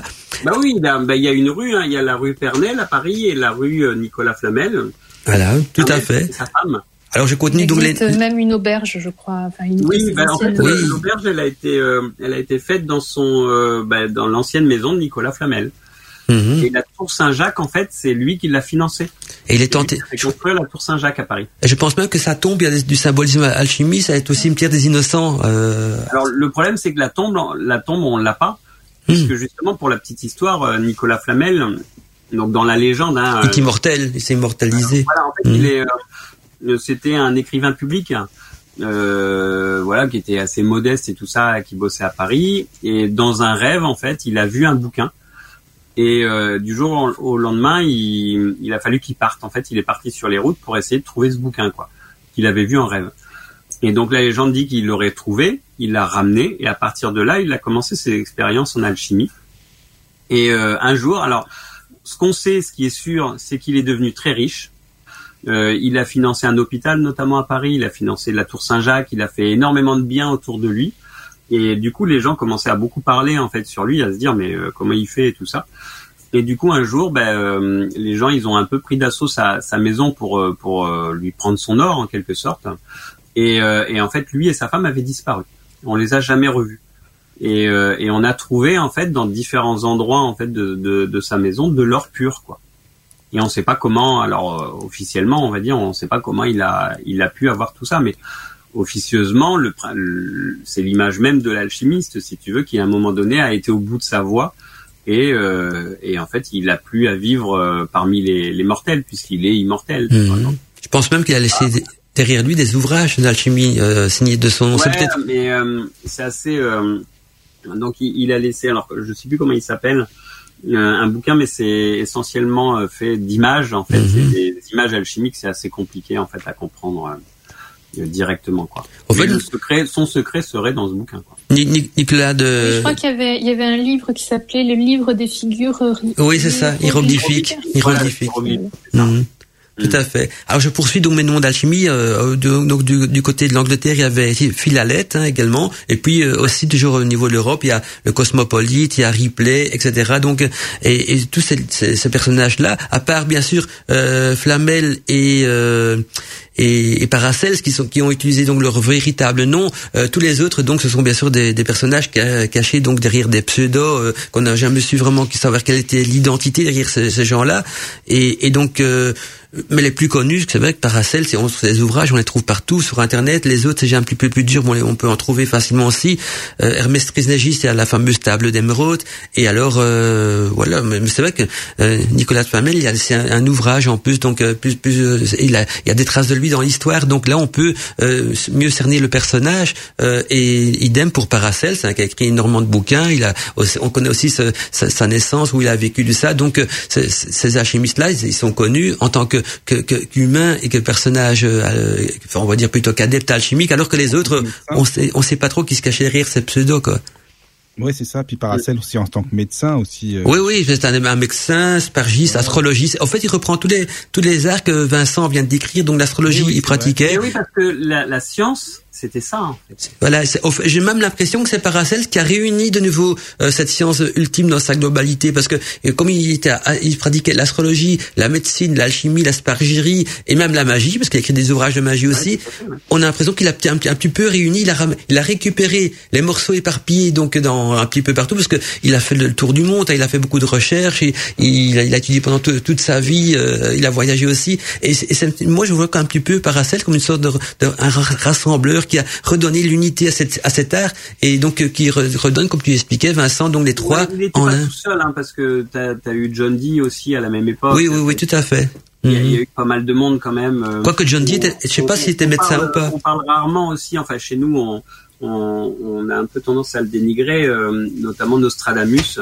Nostradamus, on, on parle souvent de lui juste pour des prophéties et tout ça. Ce qu'il faut savoir, c'est que Nostradamus, à son époque, était un peu l'équivalent de Paracels. Oui, Euh, oui, oui. Nostradamus, il était le médecin officiel de la reine et du roi, quand même. C'était pas, Oui. c'était pas Il rien. utilisait justement Oui, l'astrologie aussi. Il utilisait l'astrologie, il utilisait oui, les plantes. oui. C'était un médecin, euh, Nostradamus. oui, oui. Et il était très connu, non pas pour ses prophéties qui ont été publiées après sa mort d'ailleurs, il était très connu parce qu'il avait endigué plusieurs épidémies de peste. Oui, la peste, oui. Il oui. a écrit deux ouvrages qui étaient, qui sont vite devenus des best-sellers, des best-sellers à, à cette époque-là. C'était le traité des confitures et le traité des fardements. En fait, où il expliquait aux gens comment conserver la nourriture en faisant différentes recettes de confiture, par exemple, de, de choses comme ça. Euh, comment euh, euh, avoir des, euh, des produits d'hygiène, comment les fabriquer et tout ça. Parce qu'il avait remarqué que c'était la peste, en fait, elle, elle se propageait plus vite dans les milieux où on avait peu d'hygiène et où on mangeait des, des, des trucs frelatés, quoi. Voilà. Et, puis, Et, et donc c'est c'est euh, pas rien quoi. Et c'était, il avait cette euh, cette capacité et ses connaissances alchimiques aussi, hein, Nostradamus. Oui, en plus, on, on sait même pas si ce sont des prophéties qu'il a écrit ou autre chose, parce qu'on on a interprété Non, ça comme ouais, des prophéties, euh, mais c'est pareil, hein, c'est euh, son fils qui les a euh, publiés en fait, et euh, aujourd'hui on pense qu'il les aurait fait surtout pour se faire du pognon sur le dos de son père. Quoi. oui, ou alors c'est peut-être crypté, c'est peut-être un, un écrit crypté Ouais, aussi. on sait pas trop Ça- en fait. On sait pas trop. D'ailleurs, c'est marrant que tu parce que du coup, on devrait on devrait enseigner l'histoire de Nostradamus dans les écoles parce que c'est quand même un personnage hyper important de notre histoire et en fait, on en a fait un espèce de de pantin rigolo. Voilà, oui, euh, on, on- même un personnage légendaire. Par contre, une, une chose, c'est bien que tu mentionnes Nostradamus, une chose à retenir de ce personnage-là, c'est qu'il n'a pas écrit que, c'est, c'est- je vais mettre le terme prophétie entre guillemets, parce qu'on on sait pas exactement ce que ce livre contient. Certains vont dire c'est des prophéties, d'autres vont voir ça comme un message crypté, d'autres, euh, peu importe, mais il a écrit d'autres ouvrages. C'est bien que tu as mentionné ça, comme le livre des confitures sur les confitures, l'art des confitures que je possède d'ailleurs dans ma bibliothèque, qui est un, qui est un livre qui, qui traite des de- de la fabrication de confitures, mais avec des propriétés médicinales, parce que Nostradamus était avant tout un médecin et astrologue aussi. Et puis c'est, je, trouve ça marrant que du site donc euh, Nostradamus et John Dee, parce que ce sont deux personnages que Mi- Michael a traités donc dans ses émissions euh, de, de l'autre côté du miroir. Donc euh, Précédente, c'était Nostradamus justement, tu vois. ça, voilà, marrant. il pourra, Ouais, ouais. il pourra en dire beaucoup à ce sujet, peut-être Michael, plus que moi, mais ce sont deux personnages qui ont été traités pas il y a pas longtemps, hein, Michael. Non, bah, Nostradamus c'était euh, dimanche. euh, il y a- C'était, oui, c'était dimanche dernier. Et tu vois, c'était rigolo. Et John Dee aussi, John Dee aussi, hein, il avait déjà Oui, traité. John Dee aussi il y a deux mois, je crois, il me semble. que les auditeurs pourront réécouter en replay. hein, si vous voulez écouter donc de l'émission de Le Côté du Miroir sur John Dee et sur Nostradamus, elle sera donc en replay sur Witches TV et sur le site bien sûr de Witches Radio parce que ce sont des excellentes émissions. Peut-être que les auditeurs qui nous écoutent ce moment, ils ont peut-être raté ton émission, donc euh, ils doivent pas s'en faire. Elle existera en, en podcast également. Oui. Et, et justement, euh, pour parler de Nostradamus, s'il y en a qui habitent près de Salon de Provence, là, quand les musées, tout ça, ils vont rouvrir, faut pas hésiter à aller visiter la maison de Nostradamus, qui est à Salon de Provence. Et quand on discute un petit peu avec, euh, alors je, je sais pas, ce sera toujours la même personne qui sera à l'entrée, on, on- ça permet d'accéder à certains, euh, comment, certains détails de la vie de Nostradamus, et notamment le fait, en fait, qu'il est, euh, qu'il a été un des premiers à traduire les euh, hiéroglyphes. Il a écrit un bouquin justement sur les hiéroglyphes qui est très très peu connu. Mhm. Est-ce qu'on trouve facilement, Vincent, des, des anciens livres de Nostradamus, à part ces prophéties qui sont commercialisées euh, sur toutes les coutures difficile et justement moi j'avais acheté les trai- le traité des confitures et le traité des fardements au musée de Salon de Provence. Ah que j'ai- J'en avais acheté un autre qui est euh, alors je sais pas si je l'ai parce que là j'ai pas le titre dans la tête, faudrait que je l'ai par là.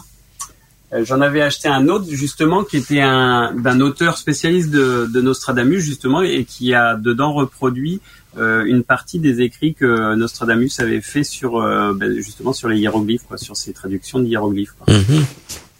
Mais euh, je me souviens pas du titre et je sais pas s'il là comme ça je peux le retrouver parce qu'il y a beaucoup de livres autour de moi. En fait. Parce que comme tu dis, non seulement il n'est pas enseigné dans les écoles, mais je pense quand même que ces bouquins sont pas ré- souvent réédités non plus, ni, ni Bah, euh, c'est ça, les, les bouquins les plus les plus importants de Nostradamus, on les réédite pas. Non, Alors, tout à fait. Ah, absurde. Oui, oui, oui, parce que de Nostradamus et même d'autres euh, personnes aussi qui ont écrit des choses euh, il y a, bah, il y a très longtemps, hyper intéressantes, c'est pas édité malheureusement. Ouais, c'est ça. C'est alors on se demande qui, qui choisit en fait ce qui ce qui va être édité. Est-ce qu'on préfère euh, filer de, de la merde aux gens ou euh. Non, mais cherche pas, Mhm. c'est sûr. Hein. c'est plutôt ce qui rapporte le plus, je crois. Mhm. Voilà. Trucs, à la... enfin, excusez-moi, hein, le New Age et compagnie, voilà, ça, ça marche bien, et pas de problème. Mais les livres anciens, euh, bah voilà, ça, malheureusement. c'est ça quand il y a il faut se creuser un peu la tête et qu'il y a beaucoup Ouais, d'intérêt dans un truc, on va dire oh ben non on va pas le faire. Mhm. Ouais, parce que euh, puis les, moi les livres des confitures, je lis, il y a, il y a, y a des- il y a de, il y a de tout là-dedans. Il y a, il y a des, il parle de la manière de faire des, des confitures, mais il parle aussi donc de la manière de, de faire des sirops de, de, de, de guimauve. Il, il donne même des, des, des, des recettes de magie, de potions. C'est vraiment un livre complet. Et on découvre Nostradamus, je trouve, avec ça sur, sur un autre aspect. On le voit toujours comme un prophète. Ok, il s'est jamais qualifié de prophète. Hein, il a jamais dit lui-même qu'il était prophète. Il, il se qualifiait de médecin, astrologue, ça en plus. Quoi. Ouais. Donc on, on lui a donné l'étiquette de prophète sans que lui n'a jamais dit qu'il était prophète parce que un jour euh, on a décidé d'interpréter donc ce, ce livre euh, de Nostradamus en tant que prophétie alors que ça peut très bien être un, un, un livre crypté, un livre qui parle de choses euh, que, que, que- qui est réservé à des initiés. On ne sait pas, on est dans la supposition. Bien sûr, j'ai jamais fait ça en, tant qu'affirmation, mais euh, mais voilà, il n'a pas écrit que ça et jamais il a mentionné lui-même que ce bouquin-là était des prophéties. Jamais il a dit. Je, Et, et du coup là tiens je viens je viens de le retrouver dans la bibliothèque. ah, tu peux Euh, donner le les bouquin, références Alors, si vous trouvez ça, c'est un, un bouquin qui est super intéressant. C'est le docteur Edgar Leroy qui l'a écrit. Ça s'appelle Nostradamus, ses origines, sa vie, son œuvre. Et justement, il parle des, des ouvrages perdus et des, des ouvrages pas connus de, de Nostradamus. Quoi. Ok, si tu as quelques références justement de livres avec des éditions et tout de, de Nostradamus, n'hésite pas à les partager. Les livres des confitures, on peut le trouver dans quel type d'édition et, et tout ça. Je veux dire, il est, il est là, là. Attends, il est là. Hop. Euh, le, édition Michel Chomara. Ok. Mhm. Et donc ça s'appelle Les confitures et l'auteur c'est Nostradamus. des, con- traité des fardements et des confitures. Il y a les deux euh, Mhm. en un. Ah, il y a les deux en un, c'est bien Ouais. ça. D'accord, c'est génial ça par contre. Ouais. Ouais. Et toi, Michael, t'aurais pas quelques ouvrages de Nostradamus à conseiller ou de John Dee également, comme tu as fait des émissions sur les, les personnages? Bah, les ouvrages, euh, franchement, je pourrais pas te dire parce que c'est- moi je fais attention à tout ce qui est audio. Quoi, c'est donc, vrai. euh, Mhm. C'est différent, enfin pour moi en fait. Euh, voilà. Moi j'ai beaucoup écouté des conférences, euh, voilà, tu vois, des, des documentaires et tout ça. Oui, il y a- peut-être euh, Elia Rose, peut-être aurait des choses à conseiller. que, euh, je sais pas. Elia Rose, de ton côté? Euh, oui, j'avais alors j'avais le livre de alors j'ai plus le, le titre en tête et sous la main d'ailleurs. Enfin, je l'ai toujours noté, mais c'était l'ancienne euh, directrice d'ailleurs du musée de Ah oui. oui, oui. euh, donc de Salon de Provence là sur Nostradamus. Je crois que c'était euh, Catherine Lallemand, je crois, je sais plus, mais je le retrouverai. Je l'ai. Ouais, ouais, j'en avais parlé d'ailleurs dans, dans l'émission là quand on avait euh, on avait parlé de Nostradamus et elle avait fait un livre effectivement euh, sur euh, sur lui. Donc euh, elle avait fait plusieurs recherches, elle avait épluché un peu tout ce qui avait été écrit sur lui et vraiment ça avait l'air d'être d'être bien fait comme livre. J'ai plus le titre le titre en- tête, mais je l'ai noté donc je pourrais le partager après s'il y a s'il y a besoin. Ok. Moi, j'ai encore des messages d'auditeurs euh, ou d'auditrices aussi. Je sais pas si toi, du côté de ton côté, Elia Rose, il y a encore des messages ou des partages sur le chat. Alors, j'ai Euh, vu. alors, euh, ouais, il y avait un- il y avait juste un message de remerciement, mais je vais essayer de le, retrouver. Euh, Pendant ce temps, moi j'ai donné ce que j'ai reçu, j'ai deux messages ici aussi. Donc euh, j'ai Six Bum, j'espère que je prononce bien ce nom, Six Bum qui nous dit donc euh, bonsoir euh, tout le monde. La chimie est très intéressante, nous dit-elle. Non, la chimie est un très intéressant sujet, euh, voilà, que l'on retrouve donc dans l'architecture des grandes villes notamment. Donc euh, elle fait mention à la grande place de Bruxelles qui raconte donc à travers ses décorations allégoriques les bases même de la chimie de Six Bum, c'est-à-dire les trois œuvres au noir, au blanc et au rouge, trois principes donc euh, nous dit-elle, sel, soufre et mercure, le travail sur la matière et le travail que l'alchimiste doit faire donc sur lui-même. Connaissance de soi par exemple, transformation et élévation. Et la grande place donc est le point de départ de notre voyage vers le secret du grand œuvre. Donc euh, bonne soirée à tous. Euh, Sisbum, c'est vrai que la grande place de Bruxelles euh, regorge donc de, de symbolisme alchimique. D'ailleurs, elle a été euh, même euh, fabriquée par euh, enfin beaucoup de symboles dans la grande place de Bruxelles sont d'origine maçonnique et, et même euh, rosicrucienne aussi. Et on peut dire c'est presque un livre ouvert. Et, une chose que je peux moi je peux certifier, c'est que euh, il y a également donc un départ de la grande place de Bruxelles donc vers le chemin de Compostelle. Donc c'est une étape même pour les pèlerins de Compostelle. Et alors un autre message qui nous vient de Stéphane qui nous dit simplement donc sur son téléphone portable merci pour votre superbe émission. Eh bien merci aussi à toi Stéphane euh, en tant que qu'auditeur parce que vous êtes tous des superbes auditeurs aussi. Voilà. Et je dois, on, on en approche petit à petit de la fin. Et comme j'ai promis donc euh, à Vincent de d'arrêter donc euh, vers 3 heures, euh, 20, 20, vers vers 30 23 heures, j'ai dit 3 heures, vers 23 heures, sans trop déborder. Voilà, euh, non, non je, je vous promets qu'on arrêtera à 23 heures. Donc je vais laisser la parole donc à ou à Elia Rose, c'est là des messages à transmettre du chat ou, ou des questions à poser ou, ou à ou à Michael, a encore des, des choses à, à, pas- Juste, euh, à demander aussi. Juste euh, Mimi en fait qui remercie Vincent pour euh, la découverte de Stanislas de Gaeta qui est originaire d'un village à environ 50 km de chez moi et j'avais jamais entendu parler de lui. Je vais faire des recherches sur lui. Donc voilà. Bravo. Ah bah merci, c'est super sympa. Alors il y a deux bouquins que j'ai trouvé de Nostradamus là hein, qui sont euh, intéressants parce que c'est un numérique hein, que je les ai. Donc euh, il y a Nostradamus de Mireille Huchon et Nostradamus de Stéphane euh, Gerson. Voilà, c'est des références. D'accord. Mhm. Et, et je crois que Jo- John Dee, il a écrit des bouquins sur l'alchimie aussi. hein. Il, a, il a laissé un, livre, il me semble, que, qui traite d'alchimie de John Dee. Vincent, tu pourras peut-être me certifier ou... a, euh, me confirmer Euh, alors c'est c'est assez symbolique. Ah, la monade hiéroglyphique. Voilà, tout à fait, c'est ça. J'avais plus le titre en en tête, c'est ça. Quoi. Donc, euh, il me semblait bien qu'il avait écrit un livre Mais- également. C'est pas alchimie c'est même, hein, c'est euh, c'est c'est beaucoup de, enfin c'est plus symbolique quoi. Ouais, c'est plus symbolique, c'est pas Ouais. évident à bien comprendre tout ça. Ouais. quoi. Enfin, moi, faut être ini- initié, quoi. Mais sinon, euh, voilà. Sinon, le, comme l'a signalé l'auditrice, donc euh, la, la grande place de Bruxelles aussi, si vous avez l'occasion d'un jour prendre le TGV jusqu'à Bruxelles, euh, comme disait euh, Sisbum, donc la, grande place de Bruxelles regorge de symbolisme alchimique sur les sont des bâtiments qui datent de, de l'époque où Bruxelles avait encore une fortification, donc euh, la Belgique n'existait même pas encore, donc le, parce que Bruxelles a existé bien bien de manière bien antérieure à la Belgique. Et donc euh, y a- à l'époque c'était une ville fortifiée, un petit peu comme Carcassonne, même en plus grand bien sûr, et la grande place a été reconstruite plusieurs fois, et ça a toujours été donc les, les, les maçons, les compagnons, les Rose-Croix qui ont, ont participé euh, à l'élaboration du, du, symbolisme même et de l'architecture de la grande place de Bruxelles. Et alors aussi Notre-Dame de Paris qui malheureusement n'est plus visitable pour le moment, ce qui est en reconstruction à cause de, ce triste incendie qui, qui l'a ravagé. Mais sinon, euh, de, si, si, on a lu les ouvrages de Fulcanelli et surtout donc euh, celui de, du mystère des cathédrales, on a directement envie de visiter donc Notre-Dame de Paris. Il fait référence d'ailleurs de la cathédrale dans son bouquin, qui regorge également donc de, de symbolisme alchimique pour ceux qui ont envie de se lancer dans cette quête-là, de décrypter donc de, des vieilles pierres, parfois des, des, vieux objets ou même des vitraux hein, qui, ont, qui ont des, des, couleurs extraordinaires et peut-être même d'origine, et Robert, d'origine alchimique. Alors je sais pas si vous avez quoi des choses à partager, parce qu'on J'entends plus personne. Là, tout on écoutait ce que tu disais. Ah d'accord. Mais euh, ouais, de toute façon, tu as la, la, façade de la cathédrale Notre-Dame qui, est, qui a été euh, décryptée, on va dire, par, euh, par Fulcanelli. Et c'est mm -hmm. pareil, c'est très connu. Mais tu as pas mal de cathédrales comme ça. Oui, Chartres également. Hein, de, comme... Ouais, il y a beaucoup de... Ben, même de... Moi, tu vois, pas très loin de chez moi, là, il y a un bled euh, qui s'appelle Dampierre-sur-Boutonne. Et, et, en fait, donc c'était une maison, euh, ben, ce qu'on appelle une demeure philosophale. Hein, c'était une maison de, de nobles, on va dire, qui a été euh, décorée, on va dire, avec des caissons euh, gravés au plafond. Et, euh, et, en fait, tous ces caissons-là étaient en réalité des, des symboles alchimiques. Quoi. Tout, tout est une description du grand œuvre. Quoi. Voilà, donc les alchimistes n'ont pas écrit que des bouquins, ils ont également donc euh, parlé de dans la matière. Dans la pierre, les alchimistes. Dans la pierre, dans les de la peinture, les, dans, dans les vitraux, dans. Ah bah oui. Oui, dans, dans, ils, ont, ils ont laissé des traces. Et c'est ça qui est étonnant, et qu'on revient toujours à cette idée de, de science universelle, à travers l'histoire et à travers de peu importe des pays. on parle de l'Europe, on peut parler de la, de la Chine, des, des Indes, de n'importe quel coin du monde.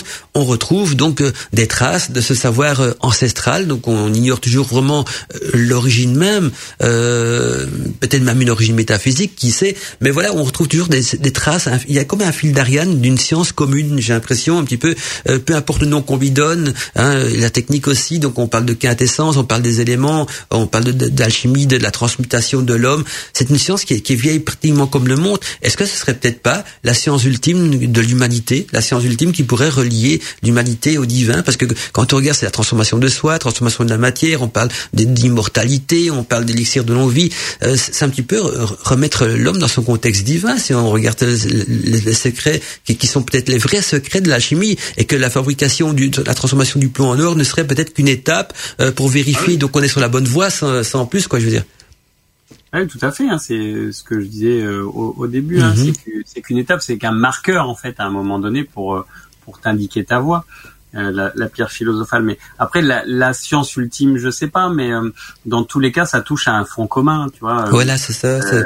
Jung aurait parlé d'inconscient collectif, certainement, tu vois. On a, on, on a une partie inconsciente qui est en chacun de nous et qui est, qui est similaire. Moi, j'ai souvent dit que la, la magie, l'alchimie, tout ça, c'était un peu le, le, langage de notre inconscient. En fait, elle, elle est, c'est universel parce que ça touche à ce qu'on a tous en fait. Mmh. Comme c'est comme la culture d'où on soit. C'est peut-être un message que même enfoui au, au, fond de nous, cette, cette quête de l'alchimie, peut-être une recherche enfouie au fond de nous, parce que c'est vrai quand tu regardes du côté, on peut aller en Égypte antique, on trouve des traces de magie, d'alchimie, d'astrologie. Euh, on a on a parlé aussi des, des anciens pays du Maghreb euh, où, qui étaient à l'origine même de, de, de, des termes alchimiques. En Europe, on a mentionné donc toute une série d'alchimistes très connus au niveau européen aussi. En Chine, on sait très bien qu'il y a eu des recherches alchimiques aussi. On trouve des traces de ça aussi euh, chez les les Indiens, euh, un petit peu un petit peu partout quoi. Je veux dire dans, dans le monde, comme si ce serait vraiment un langage commun, comme on dit. Voilà, un langage, je veux, je plutôt dire une route spirituelle commune, quoi. C'est peut-être justement, de, de, moi j'ai toujours l'impression qu'il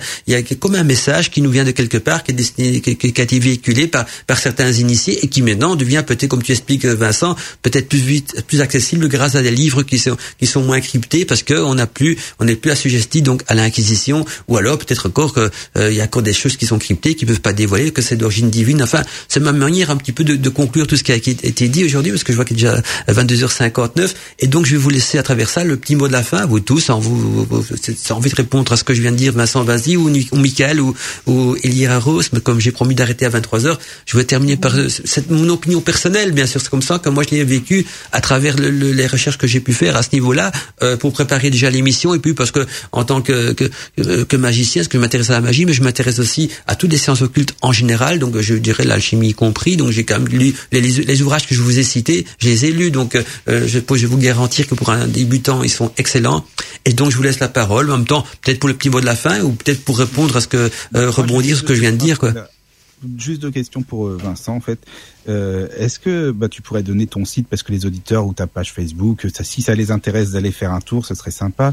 Et puis est-ce que tu proposes des stages ou des, euh, tu vois, des formations ou autres, hein, histoire de euh, faire connaître l'alchimie, tout simplement. Ouais, je propose plein de choses en fait. Hein. euh, Et je fais des cours en, en Ah, visioconférence, génial. évidemment. Bien. Et euh, donc normalement c'est une fois par an, euh, en septembre, que je propose un stage. Là, je l'ai pas encore mis en ligne, mais il sera bientôt en ligne. Je, propose un stage sur la justement, euh, où bah, les gens ils viennent, euh, ils viennent. euh, donc je loue la maison qui est à côté de la mienne.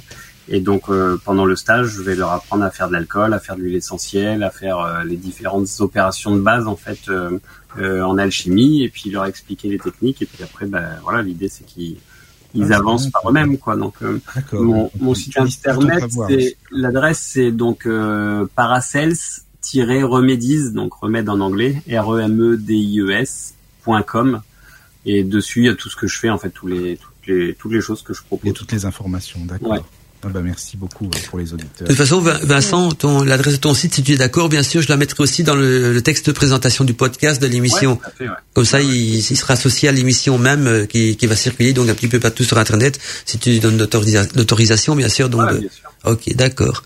Avec plaisir, merci. Euh, Ben merci Vincent. Et c'est vrai que tout ce que tu nous as expliqué aussi, moi, pour conclure, je veux ju- je veux juste dire que c'est vrai que ça me permet de, de voir que l'alchimie, ce n'est pas que de transformer du plomb en or et qu'il y a une réalité. Et puis il y a tout ce qui est fantasmé dans les écrits et dans les, les romans euh, qui parlaient de l'alchimie. Donc c'est bien d'avoir fait aussi ce, bah, montrer ce que c'était en réalité. Et il faut pratiquer en fait. Je crois que le, le, le vrai truc c'est ça, c'est pour le comprendre, il faut le pratiquer quoi.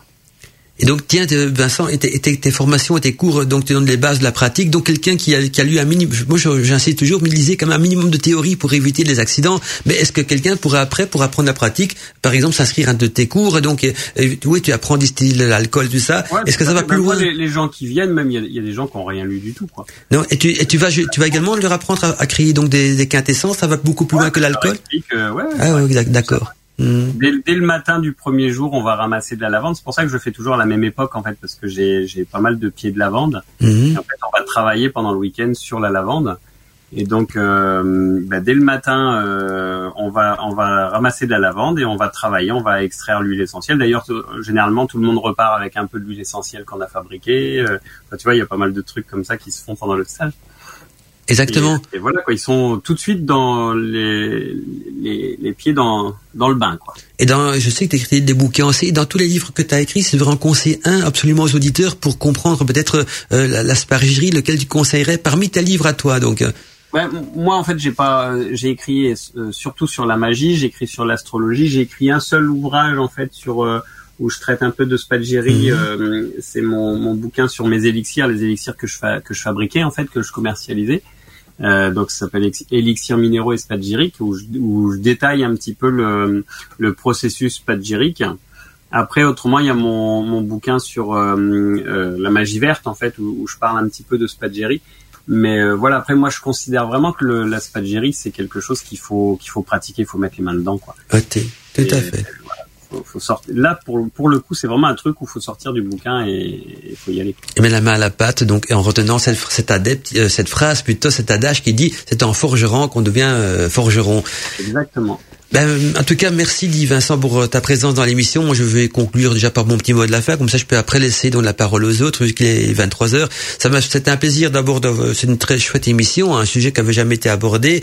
Content aussi que Michael était avec nous, parce qu'en plus les spécialistes, lui, en euh, niveau Nostradamus et, et John Dee, grâce à son émission de l'autre côté du miroir, qu'on retrouve d'ailleurs dimanche. Un dimanche, euh, on va faire un petit Oui, peu plus dimanche. aussi pour en parler, mais c'est quand même une émission spéciale dimanche que tu vas, tu vas parler donc euh, peut-être de, de, de ce qu'il y a derrière le Seigneur des Anneaux, de, de en tout cas de l'auteur. Explique-nous un petit peu, Michael. L'auteur, euh, voilà. Ben, dis-nous un petit peu plus sur ton émission de dimanche, euh, comme ça les Ah bah, auditeurs. alors, ce que je vais vous dire, c'est venez et écoutez-la. Ok. En tout cas, elle est annoncée. Donc, les auditeurs vont aller voir Voilà. dans l'agenda. J'ai déjà mis un petit peu de détails à ce niveau-là aussi. Donc, à ne pas manquer dimanche. Euh, et je suppose que Elia Rose, tu seras avec un dimanche mi- dans l'équipe de Oui, Michael. Bien sûr. Ah ben voilà, comme ça on retrouvera une petite partie. En tout cas, merci à vous tous, merci à toi, euh, Michael, c'était vraiment euh, un plaisir. vraiment. Et puis merci Vincent parce que tu vois, euh, bah, on se connaissait pas et là c'est vrai qu'on a beaucoup, enfin on a bien discuté et je suis vraiment enchanté de voilà de te connaître et puis de partager, d'avoir partagé cette émission avec toi. Ben, plaisir Vraiment. partagé. On a appris plein plein de choses donc euh, vraiment je te remercie. Ah tout à fait. Et si un jour tu as envie de l'inviter sur la, la radio du Lotus pour parler de magie ou quoi que ce soit, il, je crois que Vincent, il, hein, tu- quand tu as le temps, tu pas, tu, tu seras d'accord Ouais, de- ouais, ouais. Faut me prévenir bien à l'avance, quoi. Mais euh, Oui c'est normal. Non mais même hein, de l'autre côté du miroir. Ah oui, ou ça aussi, tout à fait, tout à fait. Et voilà, donc en tout cas, euh, Vincent, tu fais partie aussi un petit peu de la famille de, de, de, de la radio, ce que tu as déjà vu plusieurs fois dans nos émissions. Encore merci. Euh, je vais laisser la, la parole à Michael. Vas-y, par le petit mot de la fin, et puis on va terminer par euh, Ilia Rose qui sera en- avant de, de couper l'émission. Mais D'abord, Michael, vas-y, Michael, Oui. que, tu as encore envie de dire, parce que je t'ai pas entendu dans, dans la première partie de l'émission. J'ai l'impression que je parlais un peu beaucoup, donc je t'ai pas entendu trop, donc je vais te faire parler maintenant. T'inquiète pas, t'inquiète pas. Après on a discuté, on s'est rattrapé donc. euh, voilà. Mm, tout à fait.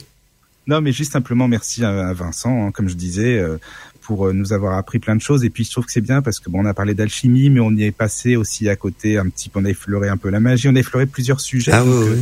C'était vraiment quoi. pour tout le monde. euh, voilà, c'était une bonne émission. Et merci à Vincent et puis et puis à tous, hein, Mandala, Elia Rose et puis aux auditeurs bien sûr. Et Elia Rose pour le petit mot de la fin. On va terminer par une voix féminine. ben, merci Vincent, merci à Mandala et Mickaël. C'est une super émission. En tout cas, j'ai appris plein de choses. Déjà, j'en avais appris beaucoup en, en feuilletant certains, certains livres et certaines euh, émissions euh, que j'ai pu écouter. Donc voilà. Et, euh, et puis, je remercie aussi toutes les personnes qui ont euh, participé sur le chat aussi, et puis les auditeurs et auditrices qui nous ont écoutés ce soir. Un grand merci à tous. Tout cas, merci aux auditeurs, merci à toute l'équipe des débats libre antenne, merci à toi, euh, Vincent Lauvergne. Et donc, on se retrouve quant à nous donc euh, bientôt euh, dans des nouvelles aventures des débats libre antenne. Ça sera donc vendredi prochain. On va parler donc de vampirisme, de l'origine des vampires. Je vous en dis pas plus. hein, vous allez petit à petit en apprendre sur le sujet. Une bonne célébration encore de Beltane à tous les auditeurs de Witches Radio. Et à bientôt, mes amis. À bientôt, Lisa Rose. À bientôt, Michael. Et à bientôt, j'espère aussi donc Vincent. Et encore merci pour à vous donc pour votre présence.